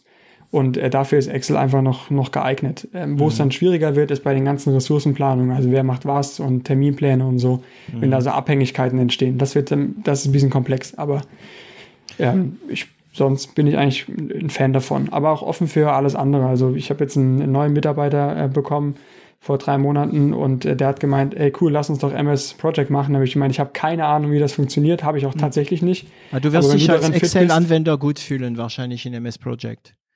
Ja, also wenn du, wenn du daran fit bist, äh, auf geht's, führ das ein und jetzt führ das ein Ende Mai. Mhm. Freue ich mich drauf. Okay, und dann gibt's eine kleine MS Project Schulung. Ähm, ja. Also erstmal, also meistens, also ich bin kein Fan von MS Project, ähm, aber man muss erstmal Projektmanagement verstehen, ne? bevor man mit MS Project arbeitet. Ähm, ich ich ich ich habe ich glaube ich habe das schon hier mal erzählt. Ich ich kenne wirklich Firmen, die haben zwei drei mit zwei dreihundert Mitarbeiter und die haben immer noch und auch teilweise Hardware, ne? Ähm, die haben immer noch kein Projektmanagementsystem. Das kann ich mir nicht vorstellen. Ne? Ähm, die machen alles in Excel und es ist klar, man kann alles in Excel machen. Aber ich meine, irgendwann mal muss man ein bisschen rausgucken. Das macht er jetzt, das darf ich jetzt sagen, ja, weil das ja. macht ihr. Ähm, und das ist, jetzt werde ich total emotional. Das ist wie eine Beziehung mit Excel. Du, es ist wie eine Beziehung, die, du fühlst dich gut in dieser Beziehung ich muss aufpassen, was ich sage jetzt. Ich muss ja, aufpassen, was ich sage. Ich gehe gerade auf ganz glattes Eis. Es ist wie eine Beziehung. Du bist da super und so. Du merkst, da, ah, das funktioniert nicht sogar. Ja, du, du bist es gewohnt und du kannst damit umgehen. Aber erst wenn die Beziehung vorbei ist, weißt du, wie scheiße es war. und mit Excel ähm, ist es genauso. Also ich, wir benutzen, also ich benutze natürlich Excel jeden Tag für bestimmte Sachen. Aber wenn du angefangen hast, wirklich geeignete Programme zu verwenden. Ja, und ich glaube jetzt dein Mitarbeiter, wenn er das hört, ja, äh, der soll mir Geld schicken, ne, weil ich, pre ich predige gerade für seine Religion.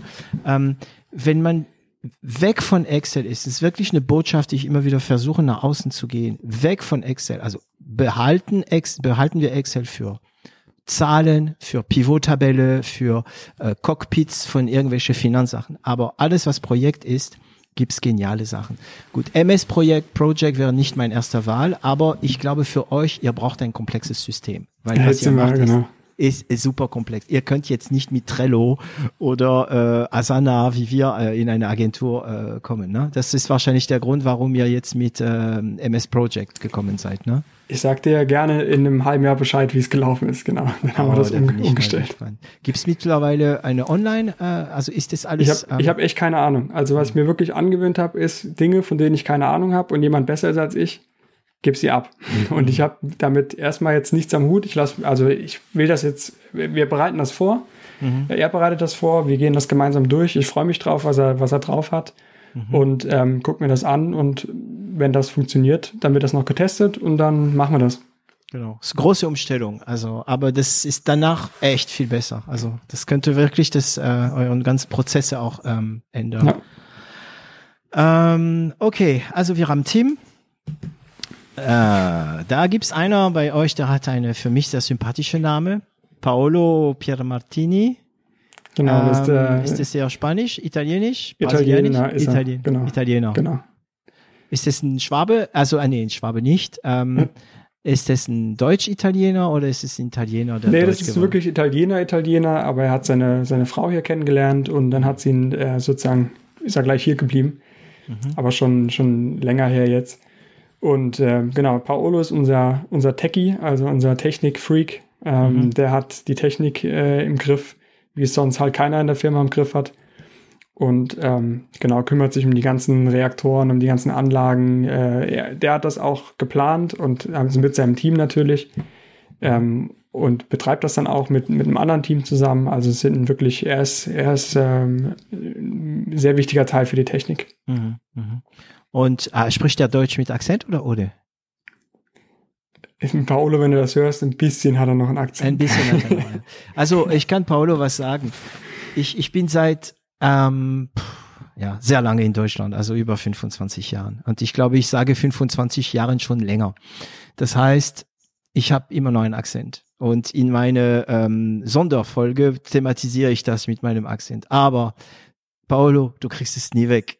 Und ich weiß, dass es nervt, wenn du, hallo, ich heiße Paolo und ach, du bist Italiener. Ah, bei mir ist es so, manchmal sage ich, hallo, ich bin David.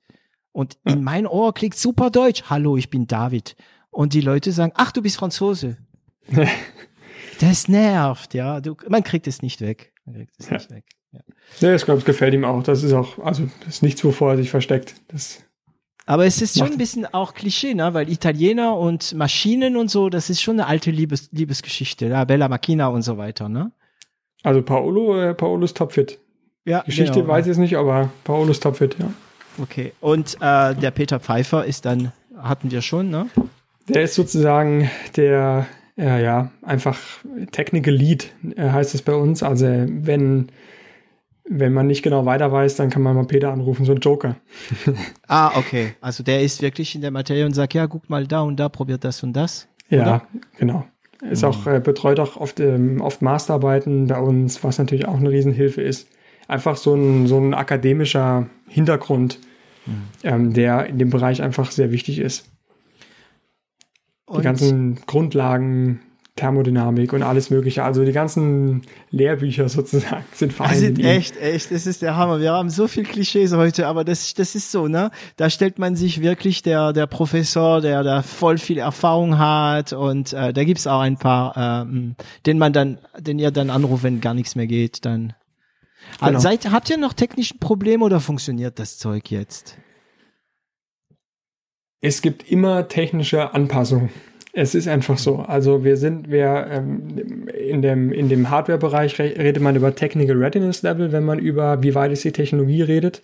Mhm. Ähm, äh, das wurde, glaube ich, in der Raumfahrt von der NASA mal entwickelt, wo man einfach gesagt hat, wie weit seid ihr eigentlich? Dann, dann ist das ja Geschmackssache, was, wie weit man ist. Mhm. Und da hat man so eine Skala festgelegt, die geht von eins bis ähm, 9.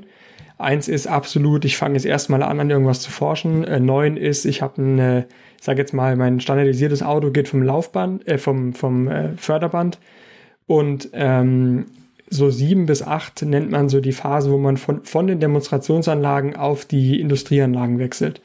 Und das ist genau der Status, in dem wir sind. Das heißt, äh, wir haben alles, was wir ähm, einfach auch ähm, anbieten, im, in Demonstrationsgröße gezeigt. Das hat alles funktioniert. Jetzt müssen wir raus zu den Kunden. Wir müssen schauen, dass die ganzen Sachen funktionieren und dieser Nachweis, dass es in industrieller Größe eben funktioniert, das ist genau die Aufgabe, die jetzt technisch vor uns steht. Mhm. Und also skalieren. Skalierung, genau. Mhm. Und wie wollt ihr das machen? Ähm, ich meine, rein finanziell. Selbstfinanziert oder?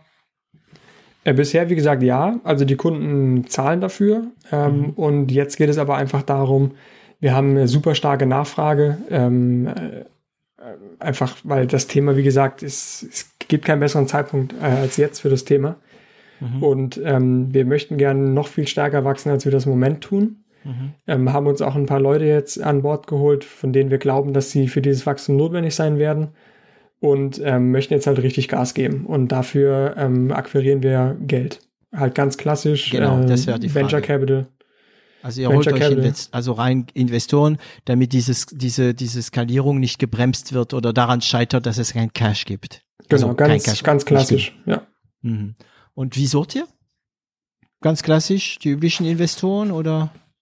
Nee, die üblichen Investoren, äh, sie gehen ja eher wieder in Richtung digital, äh, also sehr viele gehen in Richtung mhm. digital. Äh, was, was ein üblicher Investor? Das ist schwierig zu sagen. Ähm, aber es gibt, also der Bereich ist, ist relativ speziell, äh, verrückt und ähm, man braucht schon die Investoren, die sich in dem Bereich auch auskennen. Also es hat also, natürlich viel mit, mit Corporate Ventures zu tun.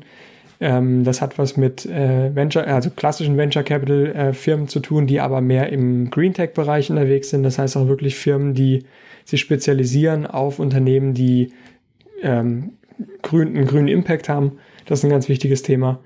Ähm, ja, das sind so die Bereiche, in denen wir aktiv sind. Und das macht wahrscheinlich, kann ich mich vorstellen, eine Mischung aus Team und du, oder? Und äh, halt die Finanzlerin Gerda noch, genau. Mm, okay. Ähm, naja, das ist interessant jetzt. Ich, ich, ich gucke immer wieder auf meine Fragen. Bei dir mache ich nur Kreuzchen in meine Fragen, weil es beantwortet sich alles von alleine. Also ist oft der Fall. Ähm, ich sehe jetzt gerade, wie ist das so mit dem Delegieren. Ich würde sagen, also du widersprichst mich natürlich, wenn ich mich irre, ähm, im Aufbau. Ja, also ich. Auf sieben oder auf, also von, äh, von eins Te auf Technical, neun? Technical Readiness Level. Ich würde sagen von sieben bis acht auch, genau. Nee, ah, also, wow. Ja, ich cool. bin da, nee, ich glaube, also ich weiß jetzt nicht, wie, die anderen das wahrnehmen, aber also ich glaube einfach, dass ich auf einem, auf einem, ich verstehe das und ich, ich sehe das und ähm, ich bin aber auch ähm, ehrlich genug, um zu sagen, dass ich da mich noch verbessern kann. Und ich finde es einfach ähm, auch richtig, das so zu sagen. Ja. Mhm. Ähm, bist du, also ich, also warst du und bist du noch äh, an diesem Einstellungsprozess für neue Mitarbeiter ähm, beteiligt? Ähm, Wenn es meiner mein Bereich ist, also sozusagen dieser Sales und Projektmanagement, dann ja im letzten Schritt. Mhm. Ähm, ansonsten nicht mehr. Okay. Und also bei den, bei den C-Level, C-Level Hires und Bereichsleitern und so, das ist was, wo ich noch, wo ich natürlich aktiv bin, ja. Ja, logisch. Als, als, ja, du bist ja in der, sagen wir mal, du bist im Board, also musst du ja. Ähm, ja. Dann kann, kann ich mal eine meine Standard, Lieblingsstandardfrage stellen. Und zwar, ähm, bist du, also irrst du dich also glaubst du, du bist ein guter Menschenkenner? Kannst du sehr schnell sehen, ob die Leute, die du vor dir hast, zu euch passen? Also das heißt nicht, ob sie gut sind oder schlecht. Ne? Äh, Menschenkenner heißt nicht zu sagen, diese Person ist gut oder schlecht, sondern diese Person passt zu uns oder nicht. Ja, äh, und es kann sein, dass sie woanders super passt. Ähm, bist du gut darin oder verlässt du dich lieber auf deine Kollegen? Also Tim ist da richtig stark drin und weil ich das weiß, ähm, finde ich es klasse, dass er das, also er ist auch für die sozusagen übergreifenden Personalthemen zuständig. Und mhm. ähm, wenn ich mir nicht sicher bin, frage ich ihn. Und dann, mhm. äh, wenn Tim sagt, ja, das passt, dann äh, bin ich mir auch sicher, dass es passt. Mhm. Ja. Ähm, Habt ihr irgendwelche, also es klingt wirklich wie so eine schöne Geschichte gerade, ne? Also ihr habt gegründet und ähm, gleich ähm, Finanzierung gehabt, ähm, gleich Kunden gehabt, die Technologie funktioniert. Ähm, habt ihr nie Fehler gemacht? Gibt es irgendwelche interessante Fehler, aus denen wir alle lernen könnten? Doch, ich denke schon, dass wir Fehler gemacht haben. Also Fehler macht man am laufenden Band. Das mhm. ist einfach so, die, also das ist einfach wirklich so. Ähm, und die Frage ist, wie man damit umgeht. Und viele Fehler bleiben ja letztendlich fast konsequenzenlos oder können irgendwie behoben werden. Und ähm, daraus lernt man, dann ist alles gut. Ähm, äh, ich glaube, einen größeren Fehler, den ich, wenn ich das jetzt nochmal machen äh, würde, anders machen würde, ist, ich würde früher anfangen, Leute, ein, also das, was ich eben gesagt habe, Leute einzustellen, die ähm, fitter sind in bestimmten Bereichen, als ich das gemacht habe. Also Beispiel, wir haben aus meiner Sicht viel zu spät ähm, ähm, uns ums Personalwesen äh, gekümmert, also dass wir eine eigene Personalerin hatten. Ich weiß gar nicht, wann das war. Ich, ähm, muss jetzt lügen. Ich glaube, es war so, als wir 23, 24 Mitarbeiter hatten. Viel zu spät. Also wenn ich es nochmal machen würde, würde ich mir einfach jemanden bei 10, maximal 15 Leuten hätte ich eine Personalerin oder Personaler. Das die ist, nur ähm, das macht. Ne? Ja, weil das einfach, da, da kannst du so viel falsch machen und ähm, so viel richtig machen, also beides. Und wenn da einfach jemand sitzt, der das perfekt kann, dann ähm, ist es einfach super stark. Warum und, habt ihr das so spät, also warum, warum habt ihr das nicht früher gemacht? War das eine Geldsache oder habt ihr den Nutzen nee, nicht gesehen? Ich glaube einfach, dass das so, man hat es halt das erste Mal so eine Gründung und man denkt immer, ja, also Personal habe ich ja noch im Griff. Und man macht es eigentlich erst nicht mehr, wenn man es merkt, dass man anfängt, es nicht mehr im Griff zu haben. Dann sagt man, boah, jetzt brauchen wir wirklich jemanden, der sich ums Personal kümmert. Mhm. Ähm, aber das ist eigentlich der Zeitpunkt, ist ja schon überschritten dann, wo es gesund wäre, ähm, sich darum zu kümmern. Und ähm, das war beim Personal einfach dadurch erkennbar, dass halt dann stimmt eine Abrechnung nicht äh, im, äh, im Monatsende, dann mhm. äh, hat, dann kündigt jemand, dann geht jemand in Vaterschutz oder in Mutterschutzurlaub oder wie das, also ähnlich heißt es mhm. ja. Und ähm, also lauter Themen, die dann plötzlich eben als in der Geschäftsführung auftauchen, die auch perfekt sind, aber die letztendlich ähm, die Geschäftsführung daran hindern, diese Vision weiter zu aufzubauen. Mhm. Und das ist dann einfach ein, wie gesagt, das würde ich nochmal anders machen.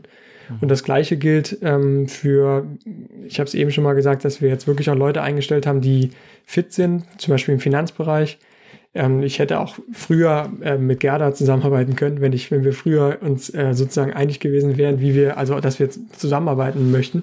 Mhm. Und, Hast du sie das, gejagt? Hast du sie ähm, woanders?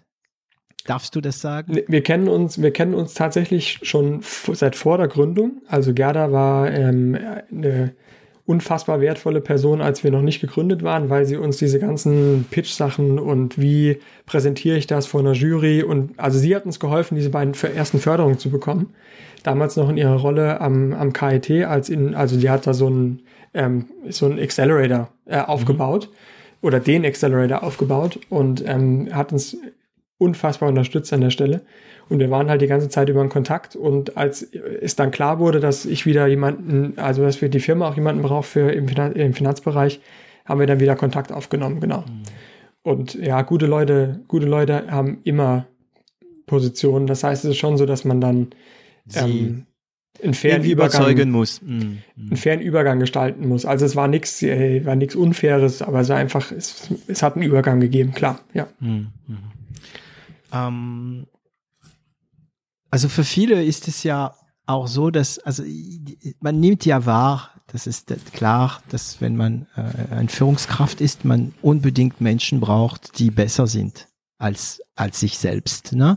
Also ähm, das Thema oft ist aber erstmal finde ich jemand, ja, also finde ich diese Person und zweitens kann ich sie mir leisten. Hm? Und das dritte, ob man es auch feststellt. Also man braucht ja erstmal die die Feststellung, dass man ähm, in dem Bereich vielleicht nicht weiterkommt. Hm. Und ähm, das ist auch was, was man erstmal lernen muss, glaube ich, weil man tendenziell, ja, jetzt, jeder guckt einen an. Wenn irgendeine Entscheidung getroffen werden muss, jeder guckt auf dich und sagt, hör mal, jetzt entscheide. Und dass du unter Umständen vielleicht gar nicht in dem Moment, also man entscheidet dann auch und man, man, man lernt und man ist auch nicht falsch hm. an der Stelle, aber dass es unter Umständen jemand gibt, der das halt schon zehnmal entschieden hat und dem das viel leichter fällt, das ja. ist ja auch eine Erkenntnis, die man erstmal selbst haben muss. Ja, der auch nicht äh, das Thema Ungewissen, äh, das Thema Zufall fällt dann aus völlig. Ne? Also das ist das der Vorteil. Hm. Ist es schwer für euch, Leute zu finden? Also in Deutschland allgemein ist es schwer. Ähm, oder, oder findet ihr ganz einfach auch, gibt es viele Bewerbungen, wenn ihr eine, eine, wie sucht ihr überhaupt auch noch? Also wir suchen, ähm, das eine ist, dass wir natürlich nochmal stark in der Kommunikation sind. Das heißt, die Leute lesen über uns, finden das Thema spannend, ähm, finden uns auch als Unternehmen spannend. Und ich freue mich, dass sie sich dann auch ähm, überlegen, ob sie bei uns arbeiten, weil ähm, wir, wir müssen halt auch gucken, dass wir Mitarbeiter einfach bekommen. Insofern, da kommt sehr viel an Überzeugung mit. Also, dass die Leute sagen, Wahnsinn, ich habe gehört, was ihr macht, letztens mhm. im SWR oder keine Ahnung, äh, Morgenmagazin oder so. Und ich finde das total spannend und ich will da einfach ein Teil davon sein. Mhm. Also das hören wir eigentlich fast bei jedem Bewerbungsgespräch. Und ähm, das ist einfach eine Riesenhilfe. Eine zweite Hilfe ist, dass wir m, mit dem KIT wirklich eine Talentschmiede vor der Haustür haben. Ach, yes, ja. Ihr fischt gleich mal im, äh, ja. Mhm. Genau, und ähm, natürlich auch guten Zugang haben zu den, zu den besten Studenten, ähm, weil, weil wiederum das Thema so spannend ist. Ähm, also das hilft auch ungemein. Und dann aber klassisch über die Plattform, über die Homepage was, glaube ich, schwieriger ist heutzutage, sind eben ähm, handwerkliche Berufe, die super ja. wichtig sind. Ja. Aber da tun wir uns ein bisschen schwerer, weil wir keine direkten Zugänge haben. Also einfach da, da, da ist es nicht so, dass ich sage, hey, ähm, Person XY, wir bräuchten bitte drei Chemieingenieure, ähm, die gerade ihre Universität fertig haben. Könnt ihr uns sagen, wer die drei Besten sind? Mhm. Und dann, ähm, dann kann man da Zugang haben, sondern da fehlt uns ein bisschen der Zugang.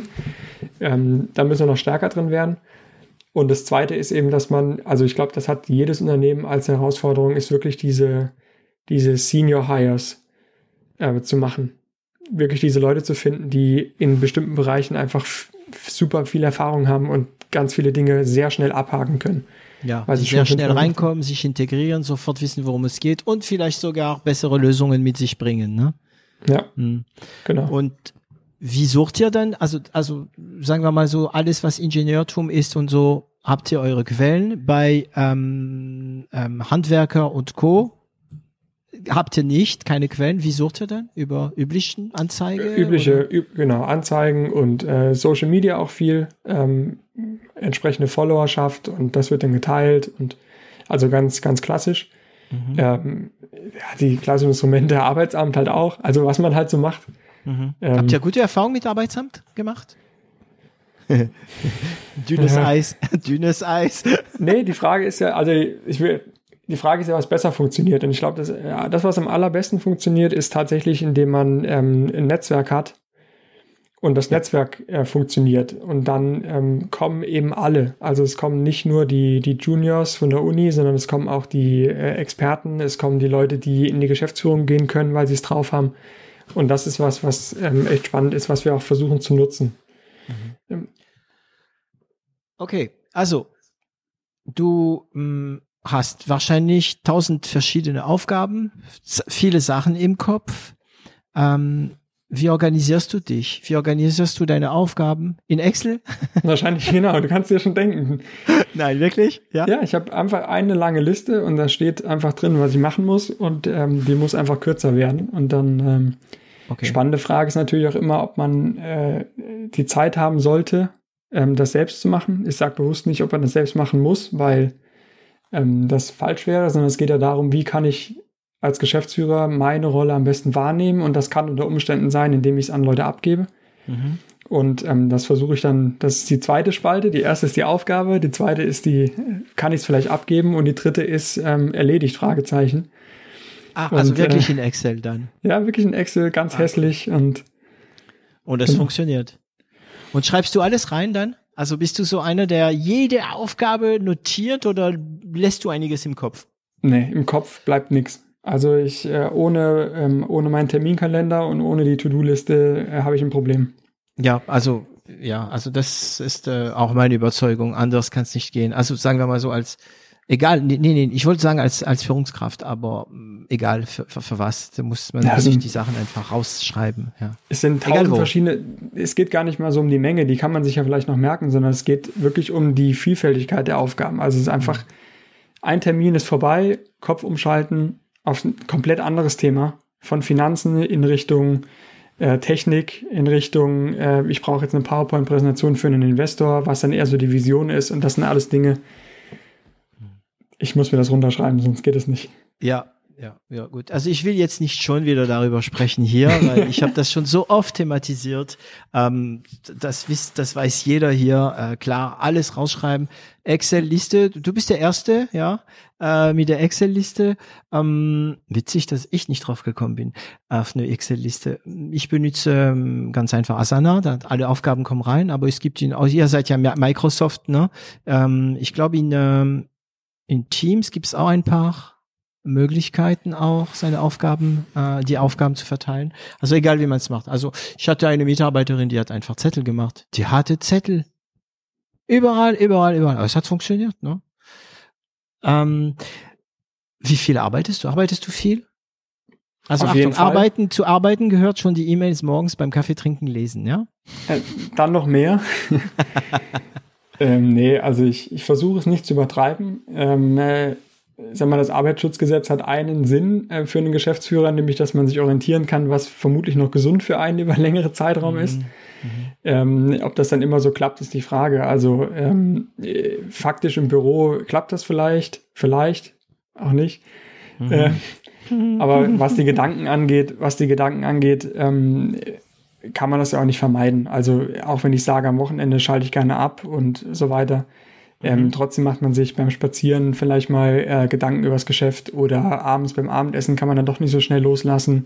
Ja. Also es gibt ja verschiedene Szenarien und ähm, ich weiß gar nicht, wie viel das ist, aber es nimmt auf jeden Fall einen Großteil meines Lebens ein. Und das ist auch eine aktive Entscheidung. Also so ist es halt. Also ich glaube, wenn man gründen will und dafür nicht bereit ist, dann hat man ein Problem. Ja, also es ist ziemlich gewagt, was ich jetzt probieren werde zu sagen, aber ich glaube, das ist auch unser Hobby. Auf jeden Fall, ja. Mhm. Wobei ein Hobby. Ähm, das sind ja professionell. Ähm, also ein Hobby, ja. Ein Hobby macht ausschließlich Spaß aus meiner Sicht. Und mhm. eine Firma kann auch mal, also es kann auch mal echt anstrengend sein und da muss man sich ja durchboxen. Also es ist schon noch ein Job, finde ich. Mhm. Es ist ein, ist ein schöner Job. Ich würde ihn auch, ich mache ihn liebend gern, aber es ist ein Job. Gibt es Momente, wo du denkst, hey, pff, ach, kein Bock mehr, äh, zu viel? Passiert es? Also auch da, ich glaube, dass da keiner, der ehrlich ist, einfach sagt, nee, habe ich nie, weil das Leben ist einfach nur geil. Also es ist mhm. einfach, das ist, glaube ich, einfach eine Lüge. Die Frage ist ja dann. Dankeschön. Danke für deine Ehrlichkeit. Ja, aber genau das ist es, ne? Und es gibt ja tatsächlich Leute, die kommen, hey, was ich mache, macht mir so viel Spaß. Also, es ist okay, ins Narrative zu gehen. Ja? Aber, aber man soll die Leute nicht für Idioten halten. Und klar gibt's diese Momente, oder? Also die gibt's. Die Frage ist nur, wie lange halten sie und was machen sie mit dir? Was, was mich, was mir unwahrscheinlich Spaß macht, ist dann, wenn man in diesem Punkt ist und man kommt dahin. Ähm, mhm. Wie, was macht man dann? Und was ich mir angewöhnt habe, so im, als Training, ähm, ist dann, okay, du beschwerst dich jetzt halt in deinem Kopf über eigentlich dich selbst, weil du kannst es ändern. Also setz dich halt halt hin und ändere das, was ätzend ist, mach's halt einfach anders. Ja. Und ähm, das ist dann geil. Und wenn es dann wirklich funktioniert und anders wird, hat man auch, macht, das kann unwahrscheinlich einfach auch Spaß machen. Ja. Und dann dreht also, sich das Gefühl wieder um. Das ist ja die Achterbahnfahrt, die man oft als Gründer äh, beschreibt. Ah, hallo. Ja, genau, seit, man dann, seit Corona ist es wirklich anstrengend teilweise. Genau, also bei uns genau. ist es, äh, da gibt's Gedanken, und dann kommt alles wieder auf einmal. Ne? Also bei uns ist es gerade so, dass alle aufwachen und alle wollen irgendwelche Sachen von uns, Websites, Podcasts und so weiter. Und gleich, ne? Und dann gibt's manchmal wirklich morgens, wo ich aufstehe und ich, also was du gerade gesagt hast, für mich ist es ein Spruch des David, das ist alles nur in dein Kopf. Und das hilft. Ich glaube tatsächlich, dass es normal ist. Also ja, ich, ja. Äh, ich habe, äh, ich nenne das Selbsthilfegruppe in Karlsruhe. das ist so eine Gruppe aus aus ein paar Gründern. Äh, ich nenne keine, nenne wirklich keine Namen, aber wir mhm. treffen uns außerhalb von Corona äh, üblicherweise einfach einmal im Monat und trinken halt abends ein Bierchen und essen einen Burger. Mhm. Ähm, und äh, man man kommt da in dieses, man kommt in diese Selbsthilfegruppe in Anführungszeichen und äh, denkt sich, oh, das ist echt wieder das Problem und das Problem. Und man geht da rein und man redet tatsächlich über exakt die gleichen Dinge. Und dann kommt von dem einen, oh, das habe ich so und so gelöst. Und der andere sagt, ah, ich habe so und so gelöst. Ja. Und am Ende von dem Tag fühlt man sich einfach besser, mhm. weil man merkt, dass es einfach normal ist. Und ich glaube, wenn wir beide offen und ehrlich über die Punkte reden würden, würden wir auch feststellen, dass es, ähm, wo die liegen und, und, und was man dagegen tun kann. Ja, das ist, also, ich, also, hallo, ich bin Philipp und ich bin Unternehmer. Hallo Philipp. Ja, ja äh, machen wir manchmal aus, aus Spaß, ja, ja. genau. Ähm, ich hatte ein interessantes Gespräch ähm, mit äh, Miro Morzinek. Ähm, der ist ähm, Geschäftsführer von ähm, X24 Factory und der ist ja auch sehr aktiv bei den äh, Entrepreneur Organization. Ja. Und ich, das ist ja auch so eine Art äh, Selbsthilfegruppe ne? äh, für Unternehmen. Das ist eigentlich die, das ist eigentlich die Idee. Das ist nur organisiert. Bei uns ist das halt einfach ein privater Zusammenschluss. Aber genau das ist das eigentlich, ja. Genau. Und ähm, das ist die Folge, ähm, das ist die Folge 24 von 0 auf 1. Und er hat, ähm, wir haben das thematisiert, so wie, wie, wie du und ich, dass dieses ähm, ja, Selbsthilfegruppe, sagen wir mal, für Unternehmer. Also Unternehmer Anonymous. Und er hat einen super Spruch gebracht. Ähm, ich muss es wieder zusammenkriegen. Und zwar, er sagte, ähm, manchmal ist es einfach wichtiger, äh, Mut zuzusprechen, als, ähm, als einen Tipp zu geben. Ja, und ähm, seitdem ich das Gespräch mit ihm hatte, überlege ich immer manchmal, wenn wenn ich ja auch, ich habe ja auch andere, ich kenne ja einige Unternehmer und durch diesen Podcast bin ich im Gespräch mit anderen natürlich. Und ähm, manch, seitdem habe ich auch meine Art ein bisschen an, wenn ich einen anderen Unternehmer höre, der über seine Probleme spricht und ah und das und ah, das geht mir so aus dem Keks und so. Also ich kenne auch ein paar Italiener, äh, eins von dem werde ich bei mir haben, äh, ob, obwohl er also nicht gegründet hat, aber das ist, er ist einfach viel zu interessant, damit ich das weglasse. Und seit dem Gespräch mit Miro frage ich mich, Moment, will er jetzt von mir einen Tipp oder soll ich ihm einfach ein bisschen Mut zusprechen, sagen, hey komm, das wird's und so. Und das funktioniert wirklich. Ja, also, ja, also, ja, kann ich mir und, vorstellen, ja. Ja, und äh, übrigens, Lob funktioniert auch, wenn es unehrlich ist. das ist ja. Ja, ja, also, also auch wenn man äh, es nicht wirklich denkt und äh, lobt, äh, es hat auch eine gute Wirkung. Auch wenn der andere weiß, dass es nicht ehrlich ist. Ne? Ähm, das kann man auch äh, ja, in Beziehungen ausüben, das ist witzig. Ähm, also du machst nichts, um weniger zu arbeiten, oder? Doch, also es gibt, äh, wenn, also ich habe ja eben schon gesagt, dass ich glaube, dass eine, ähm, eine, das Privatleben, stabiles Privatleben wichtig ist, um langfristig diese ähm, Firmengründung und auch Geschäftsführung von so einem jungen, schnell wachsenden Unternehmen zu machen. Und ähm, da muss man natürlich schon noch Vereinbarungen treffen. Also wenn ich dann nur arbeiten würde, hätte ich halt keine Beziehung mehr und auch keine Familie und auch keine Freunde. Und ähm, äh, dementsprechend, es gibt so einfache Regeln wie, ich habe ich hab zwei Handys. Ich habe nicht ein Handy mit zwei SIM-Karten, sondern ich habe zwei Handys. Aus dem ganz einfachen Grund, am Wochenende liegt halt eins zu Hause. Mhm. Und ähm, das sind so einfache Dinge, die man einführen kann. Auf dem anderen ist auch kein Outlook. Ich weiß auch mein Passwort nicht fürs Outlook. Insofern darf ich auch nicht, komme ich nicht da rein.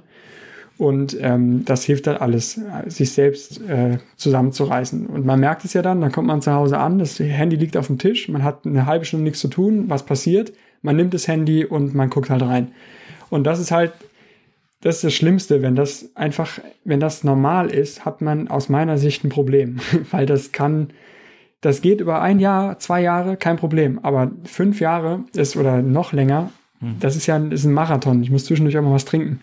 Ja, ja und, oder runterkommen oder ja. ja. Und das, mal in der Oase Pause machen. Hm. Ähm, gehst du gerne in Urlaub? Kannst du das? Ich war tatsächlich jetzt Ewigkeiten nicht mehr. Ähm, aber ich habe äh, tatsächlich Flitterwochen gebucht jetzt im Sommer. Mhm. Ich hoffe, die finden statt. Mhm. Und ich versuche ähm, äh, vier Wochen lang wegzugehen. Ja, äh, das wird, es wird ein starkes Stück werden. Vier Wochen. Ähm, aber ja, ja, aber auch, also ich war jetzt wie gesagt seit über einem Jahr nicht gar nicht mehr. Und ähm, lass mich raten, äh, seit Corona angefangen hat, oder? Ja, hm. ja, Schon länger, mhm. also eigentlich seit Sommer 2000, also immer, immer einen Tag oder so gerne, also das mache ich schon mal, aber jetzt nicht länger. Äh, Sommer 2019 tatsächlich. Jetzt fällt mir ein. Genau. Jetzt fällt mir ein, dass ich oft sage, ich war schon ein Jahr nicht mehr in Urlaub, aber eigentlich, wo du jetzt das sagst, sind ja fast zwei ja, Jahre, ja. Mhm. Genau. Mhm. Ja, ja, das, so, das ja. geht gerade schwierig. Das ist gerade einfach schwierig.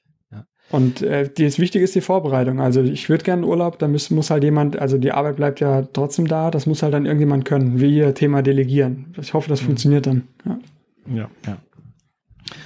Ähm, das heißt, äh, ich, das ist wieder mein Standard. So, welche Tools benutzt ihr intern? Also für diese Trennung zum Beispiel bei uns so zwischen privat und äh, geschäftlich haben wir da verschiedene Tools auch zum Kommunizieren. Also wir kommunizieren bei der Firma zum Beispiel niemals über WhatsApp, weil ja, WhatsApp privat ist. Ja. Was benutzt ihr? Habt ihr ein Short Messenger, also ein Messenger-System intern? Nee, also die ähm, WhatsApp ist für die Firmenkommunikation ähm, verboten bei uns wegen Datenschutzgründen. Ähm, mhm. WhatsApp ist durchaus mal da, um jemanden zum Geburtstag zu gratulieren. Das ist nicht das Problem. Das ist auch schön, aber WhatsApp ist kein, hey, kannst du bitte mal in deine Mails gucken, weil das stört einfach auch.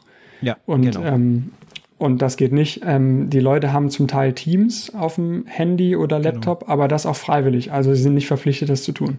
Mhm. Und wir versuchen eigentlich ähm, wirklich auch den, den Leuten im Feierabend einen Feierabend zu gönnen. Ähm, das klappt auch nicht immer. Das wäre auch eine Lüge, wenn ich sagen würde, das klappt. Ähm, aber es soll eine Ausnahme sein, dass man die Leute dann anruft und sagt, hör mal, ich habe dir was geschrieben, kannst du mir bitte noch helfen? Ich brauche ja. dringend das und das und das. Genau. genau. Also dies, die As der Ausnahme bestätigt wirklich die Regel. Ähm, man muss schon die Möglichkeit haben, wenn es Notfall gibt oder so, bestimmte Leute kurz zu, erw zu erwischen, auch abends. Aber das darf natürlich ganz arg selten ähm, passieren. Oder also für mich, ich habe es jetzt wieder jetzt am, am, Samstag bemerkt, ich musste unbe unbedingt meinen Film, äh, meinen Filmemacher erreichen, um ihm zu sagen, ey, du, am Montag hast du doch frei. Das war wichtig, ja, für ihn. Ja, das ist natürlich. Ja, dann, ja, dann, ja. Und das ist dann schön, wenn, wenn die, wenn die Team, wenn das Team sich auch meldet, weil es gibt ja auch, auch diese Leute, ach nee, Samstag, ich gehe nicht ran. Ne? Ähm, und ich glaube, wenn man diese Disziplin hat, wie ihr sie habt, dass man die Leute in Ruhe lässt, wenn du dann anrufst am Wochenende, dann geht auch jemand ran. Ja, das ja, sehe ich auch so. Und ähm, ich hatte jetzt in den letzten Folgen ein paar Leute, die einfach irgendwie äh, intrinsisch motiviert sind. Ähm, wie ist es bei dir? Wie, wie motivierst du dich? Ist es einfach, weil du Spaß hast oder ähm, oder musst du manchmal dich selbst mal Gründe geben? Nee, also ähm, ich finde Gründen super geil. Ich finde auch die Geschäftsführungsrolle im, im, im selbstgegründeten Unternehmen mega. Mhm. Ähm, also es ist, liegt nicht daran, dass man sich grundsätzlich immer wieder motivieren muss. Ich glaube, was immer noch mal bei uns einen zusätzlichen Antrieb gibt, ist die Nachhalt der Nachhaltigkeitsaspekt. Also jedes unserer Module kann 1000 Tonnen CO2 beseitigen pro Jahr. Und das bedeutet einfach, je mehr Modulen wir verkaufen, umso mehr CO2 reduzieren wir. Und das ist einfach auch ein Grund, der neben dem Intrin, ich weiß nicht, ob es intrinsisch ist, aber ich finde es einfach sehr gut. Es motiviert ja, mich. Klingt intrinsisch zumindest, ja. Genau. Ähm, das heißt, du hast keine Aufgaben, die unangenehm sind, die, auf die du keinen Bock hast? Doch, auf jeden Fall. Klar. Okay. Ja. Aber, Aber prokrastinieren tust du nicht. Nee, also ich, ich muss ja die Aufgaben, es bringt ja auch, also es ist immer wieder, es bringt ja nichts, wenn ich die Aufgaben dann nicht mache. Ich kann dann überlegen, ob ich sie persönlich dann, ähm, wenn ich sie nicht gut kann, ob ich sie dann abgeben kann, aber mhm. es, ähm, es muss ja gemacht werden am Ende. Also am Ende als Geschäftsführer, wenn gucken nicht alle ja, ja, du machst es, genau, genau. So, Jahresabschluss genau. ist nicht was, was mir unbedingt super viel Spaß macht, weil da muss jeder Beleg gesucht werden. Das geht bis ins kleinste Detail. Gott sei Dank hilft mir da jemand, der das sehr ordentlich macht. Ähm, jetzt hilft mir auch Gerda dabei, die Finanzchefin, mhm. aber macht nicht besonders viel Spaß. Aber trotzdem mhm muss es ja gemacht werden. Und da muss ja. ich mich ja dann nicht drüber aufregen und mich selbst demotivieren, sondern das hakt man dann ab und dann ist auch wieder gut. Ja, ja. Ja, ich kann das nachvollziehen. Ähm, ich, ich, meine Vermutung ist, warum es so klappt, warum wir uns, also ich muss mich motivieren, aber es funktioniert immer. Hm, ich glaube, es ist einfach, weil wir es uns ausgesucht haben. Wir haben es ja. uns ausgesucht und ich habe es mir wirklich ähm, bewusst ausgesucht. Ich habe gewusst, irgendwann mal werde ich schimpfen wegen irgendwelche, äh, irgendwelche ähm, Mitarbeiterprobleme, irgendwelche Finanzprobleme, irgendwelche Regulationsprobleme werden mich irgendwann mal so wirklich nerven. Und wenn man, äh, wenn man das aber aus eigener Wahl macht, dann macht es nicht einfacher, aber also es verlangt weniger Selbstmotivation. Das kommt von innen. Ne? Ja. Ähm, hältst du dich fit? Also du bist fit? Aber machst du was dafür? Ich bin Oder fit, bist du einfach nur jung? zu wenig. Ich bin fit, ich mache zu wenig. Okay. Ähm, ja, auch das muss man. Äh, ich sage immer, es gibt so Phasen. Also es gibt die ersten zwei Jahre von einem Gründungs, äh, von einer Gründungsgeschichte, da ist man so richtig wieder ist eine fette Party nach der anderen. Ist eigentlich nicht Echt? mehr normal. Okay. Also, wir haben auch im, im Gründungsteam haben wir am Anfang äh, abnormal viel gefeiert, einfach weil das so geil war. Einfach ein Erfolg nach dem anderen und oh, wir sind jetzt fünf Mitarbeiter, wir sind jetzt zehn Mitarbeiter und Gibt's wir haben immer jetzt Gründe zu Auftrag. feiern. Mhm. Ja, und ähm, das ist einfach, man ist wie in so einem Film. Ja, ja und irgendwann ähm, merkt man aber, dass der Film, dass der Film wirklich auch einen großen Teil des Lebens beansprucht. Und man will das ja dann, weil das ja so schön ist, aber man macht dann immer weniger Sport und Sport wird dann nur noch von sechs bis ähm, sieben abends oder von sieben bis acht abends gemacht. Und so wird das immer nach und nach weniger. Und ich glaube, dass ich jetzt so ein bisschen in der Phase bin persönlich, wo ich merke, dass ich manche Sachen noch wieder hochfahren muss. Und ähm, Sport gehört da definitiv dazu. Hier jetzt in Stuttgart äh, neu hingezogen, ist ja äh, für Anfänger zumindest ein Mecker fürs Mountainbiken. Ich habe mir jetzt ein neues Mountainbike gekauft und das ist jetzt was, was ich mache. Mhm. Genau. Also, also dein Sportart ist Mountainbike oder gibt es noch? Ich würde das nicht meine Sport. Ich habe mal Handball gespielt. Ich habe jegliche äh, Passion an äh, Sport verloren. Ich bin ins Fitnessstudio gegangen, weil ich äh, mich fit halten wollte. Mhm. Ähm, aber so richtig Spaß hatte ich schon lange nicht mehr. Jetzt letzte Woche, wie gesagt, ein Fahrrad gekauft und bin hier durch die, die Berge gedonnert und habe dann ausgesehen, alles voll mit Matsch. Und äh, das war cool. Das hat Spaß gemacht. Das mache ich jetzt auf jeden Fall öfters. Mountainbike, Mountainbike oder mit so einem Motorchen? Nee, Motor, äh, Elektromotor ähm, habe ich mir jetzt nicht zugelegt. Ähm, ich habe es aber schon bereut bei der ersten Steigung. ja, in Stuttgart kannst du richtig, kannst du dich jetzt wirklich fertig machen, ja. ja. ja Geh mal auch Richtung, Richtung Esslingen und so, da ist es ja auch spannend. Ja, da muss ich ja hoch. Ja. Da muss ich ja hoch. Ja, aber das Geniale hier im, ähm, in der Region ist, du kannst tatsächlich, also zumindest von Esslingen nach Stuttgart mit dem Fahrrad gehen, ohne überhaupt auf die Straße zu kommen. Es geht nur durch Parks und an der Neckar, an, am Neckar und so weiter. Das ist total spannend. Ja? ja. Und wenn du am Neckar bleibst, dann geht's halt nicht so hoch und runter. Das stimmt, aber dann kann man auch nicht Mountainbiken, das ist das Problem. Ne? Ja, da brauchst du ja kein Mountainbike. Ja.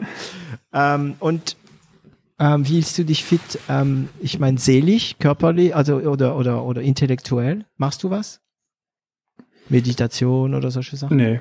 Also ähm, ich habe jetzt durch Corona im, im Januar wieder angefangen, ähm, ich mache einen Angelschein. Ich habe äh, seit, seit ich klein bin, angel ich ähm, so einmal im Jahr und das hat mich immer beruhigt, hat mir immer Spaß gemacht. Mhm. Und ähm, habe jetzt beschlossen, dass ich einen Angelschein mache, damit ich ähm, auch mal für eine Stunde hier an Neckar gehen kann zum Beispiel und fischen gehen kann. Mhm. Ähm, das, das ist für mich Meditation oder ansonsten, ich achte einfach wirklich drauf. Ich bin ein Familienmensch, ähm, der sich gerne mit der Familie trifft. Meine Schwester wohnt auch hier in, in Stuttgart. Okay. Und das tut mir einfach gut, dann mit anderen Leuten, mit denen ich gerne meine Zeit verbringe, einfach zu sein. Genau. Ähm, reden wir mal kurz über das Angeln. Ähm, mit wem, also du erinnerst dich hundertprozentig an das erste Mal, wo du hangel, ge, gehangelt hast, oder? Ja. Mit wem Fall. war das? Mit meinem Großvater damals. Okay, so wie ich. Ja. Wo? Ja. Ähm, an einem kleinen Fluss in, äh, im Saarland. Und der erste Fisch, erinnerst du dich auch dran? Nee. Nee. Also ich, ich weiß es noch, ja. Und du hangelst, äh, oh, ich kenne die deutsche Ausdrücke nicht. Äh, mit so einem Kork oder, oder mit Werfen? Ja, mit es? allem. Also verschiedene Dinge gibt's ja da, okay. genau. Je nachdem, was für ein Fisch. Ja, ja. ja. Also ich, es tut mir leid, also ich hoffe, ich verletzte da, da, da keine, keine Leute, die also mehr in der Tierschutzgedanke sind, aber ich angle unheimlich gern und ähm, jedem Angler verbindet das Angeln mit dem ersten Mal, wo er es gemacht hat. Und es ist sehr oft eine Generationsgeschichte. Es ist witzig, dass es bei dir der Großvater war. Bei mir ja. war es auch mein Großvater, der mir ja. gezeigt hat, wie man das macht und mir das erste Mal diesen, diesen Angel in die Hand gegeben hat und so weiter, ne? Also bei mir ist es, weil du Tierschutz sagst, ich ähm, äh, super spannender Punkt. Ich mache das gerade deswegen, weil ich die Natur in dem Moment so wahrnehme und weil es mir extrem viel bringt. Ja. Also ähm, in, man macht ja auch einen Angelschein, damit das äh, sozusagen das Umgang, den, der, der Umgang mit dem Lebewesen auch funktioniert und auch nicht mhm. äh, qualvoll ist. Und insofern, ähm, man schätzt ja auch das, den, den, Fisch in der Pfanne danach viel mehr, als wenn man ja. ihn irgendwo im, ja. im Supermarkt kauft. Und ja, für mich ist das. selbst ähm, ja, ich, gehangelt, also gejagt. Und deswegen für mich, deswegen für mich so ein Ausgleich im Kopf, weil das wirklich eine bewusste Wahrnehmung von diesem, einfach der Natur ist. Mhm. Mhm für die man ja auch teilweise bei, bei Neratec dann auch wirklich viel arbeitet. Ja, also ich, ich, ja. ich, ich verstehe das. Ich, ich, ich angle nicht mehr, seitdem ich in Deutschland bin. Ich weiß nicht, wie es jetzt in Frankreich ist, aber früher in Frankreich hast du, hast, hast du halt einfach nur einen Angelschein gekauft. Das hast du bezahlt jedes Jahr und du konntest überall angeln, wo du willst. In Deutschland ist es wie immer etwas reglementierter, etwas komplizierter. Du musst einen Schein machen und dann darfst du nur von da bis da äh, angeln und so. Ich weiß nicht, wie es jetzt in Frankreich ist. Ich bin schon lange nicht mehr nicht mehr Angler. Äh, ich angle immer wieder, wenn ich am Meer bin. Ja, weil da kann jeder. Ist es in Deutschland auch so? Jeder kann am ist Meer halt weit weg. ja, da oben im Norden, oder? es geht ja. nicht mal eine Stunde. Nee. Ja, aber von Stuttgart ist es schon weit weg, ja. ja. Ähm, Kannst du dich dran erinnern, was das letzte ist, was du gelernt hast? Privat oder, oder geschäftlich? Also jetzt kleine Dinge oder größere Dinge? Weil, ja, das also erste, was dir Dinge, einfällt, da bist du ganz frei. Also größere Dinge, wie gesagt, ich, ich lerne sehr stark ähm, diesen das Delegieren und den Umgang auch mit mit einfach Mitarbeitern. Ja, was bedeutet es, ein Unternehmen wirklich zu führen? Das ist, glaube ich, mhm. was, was man was man jetzt sehr stark mitnimmt. Ähm, ja, kleinere Sachen ständig. Ständig, ne?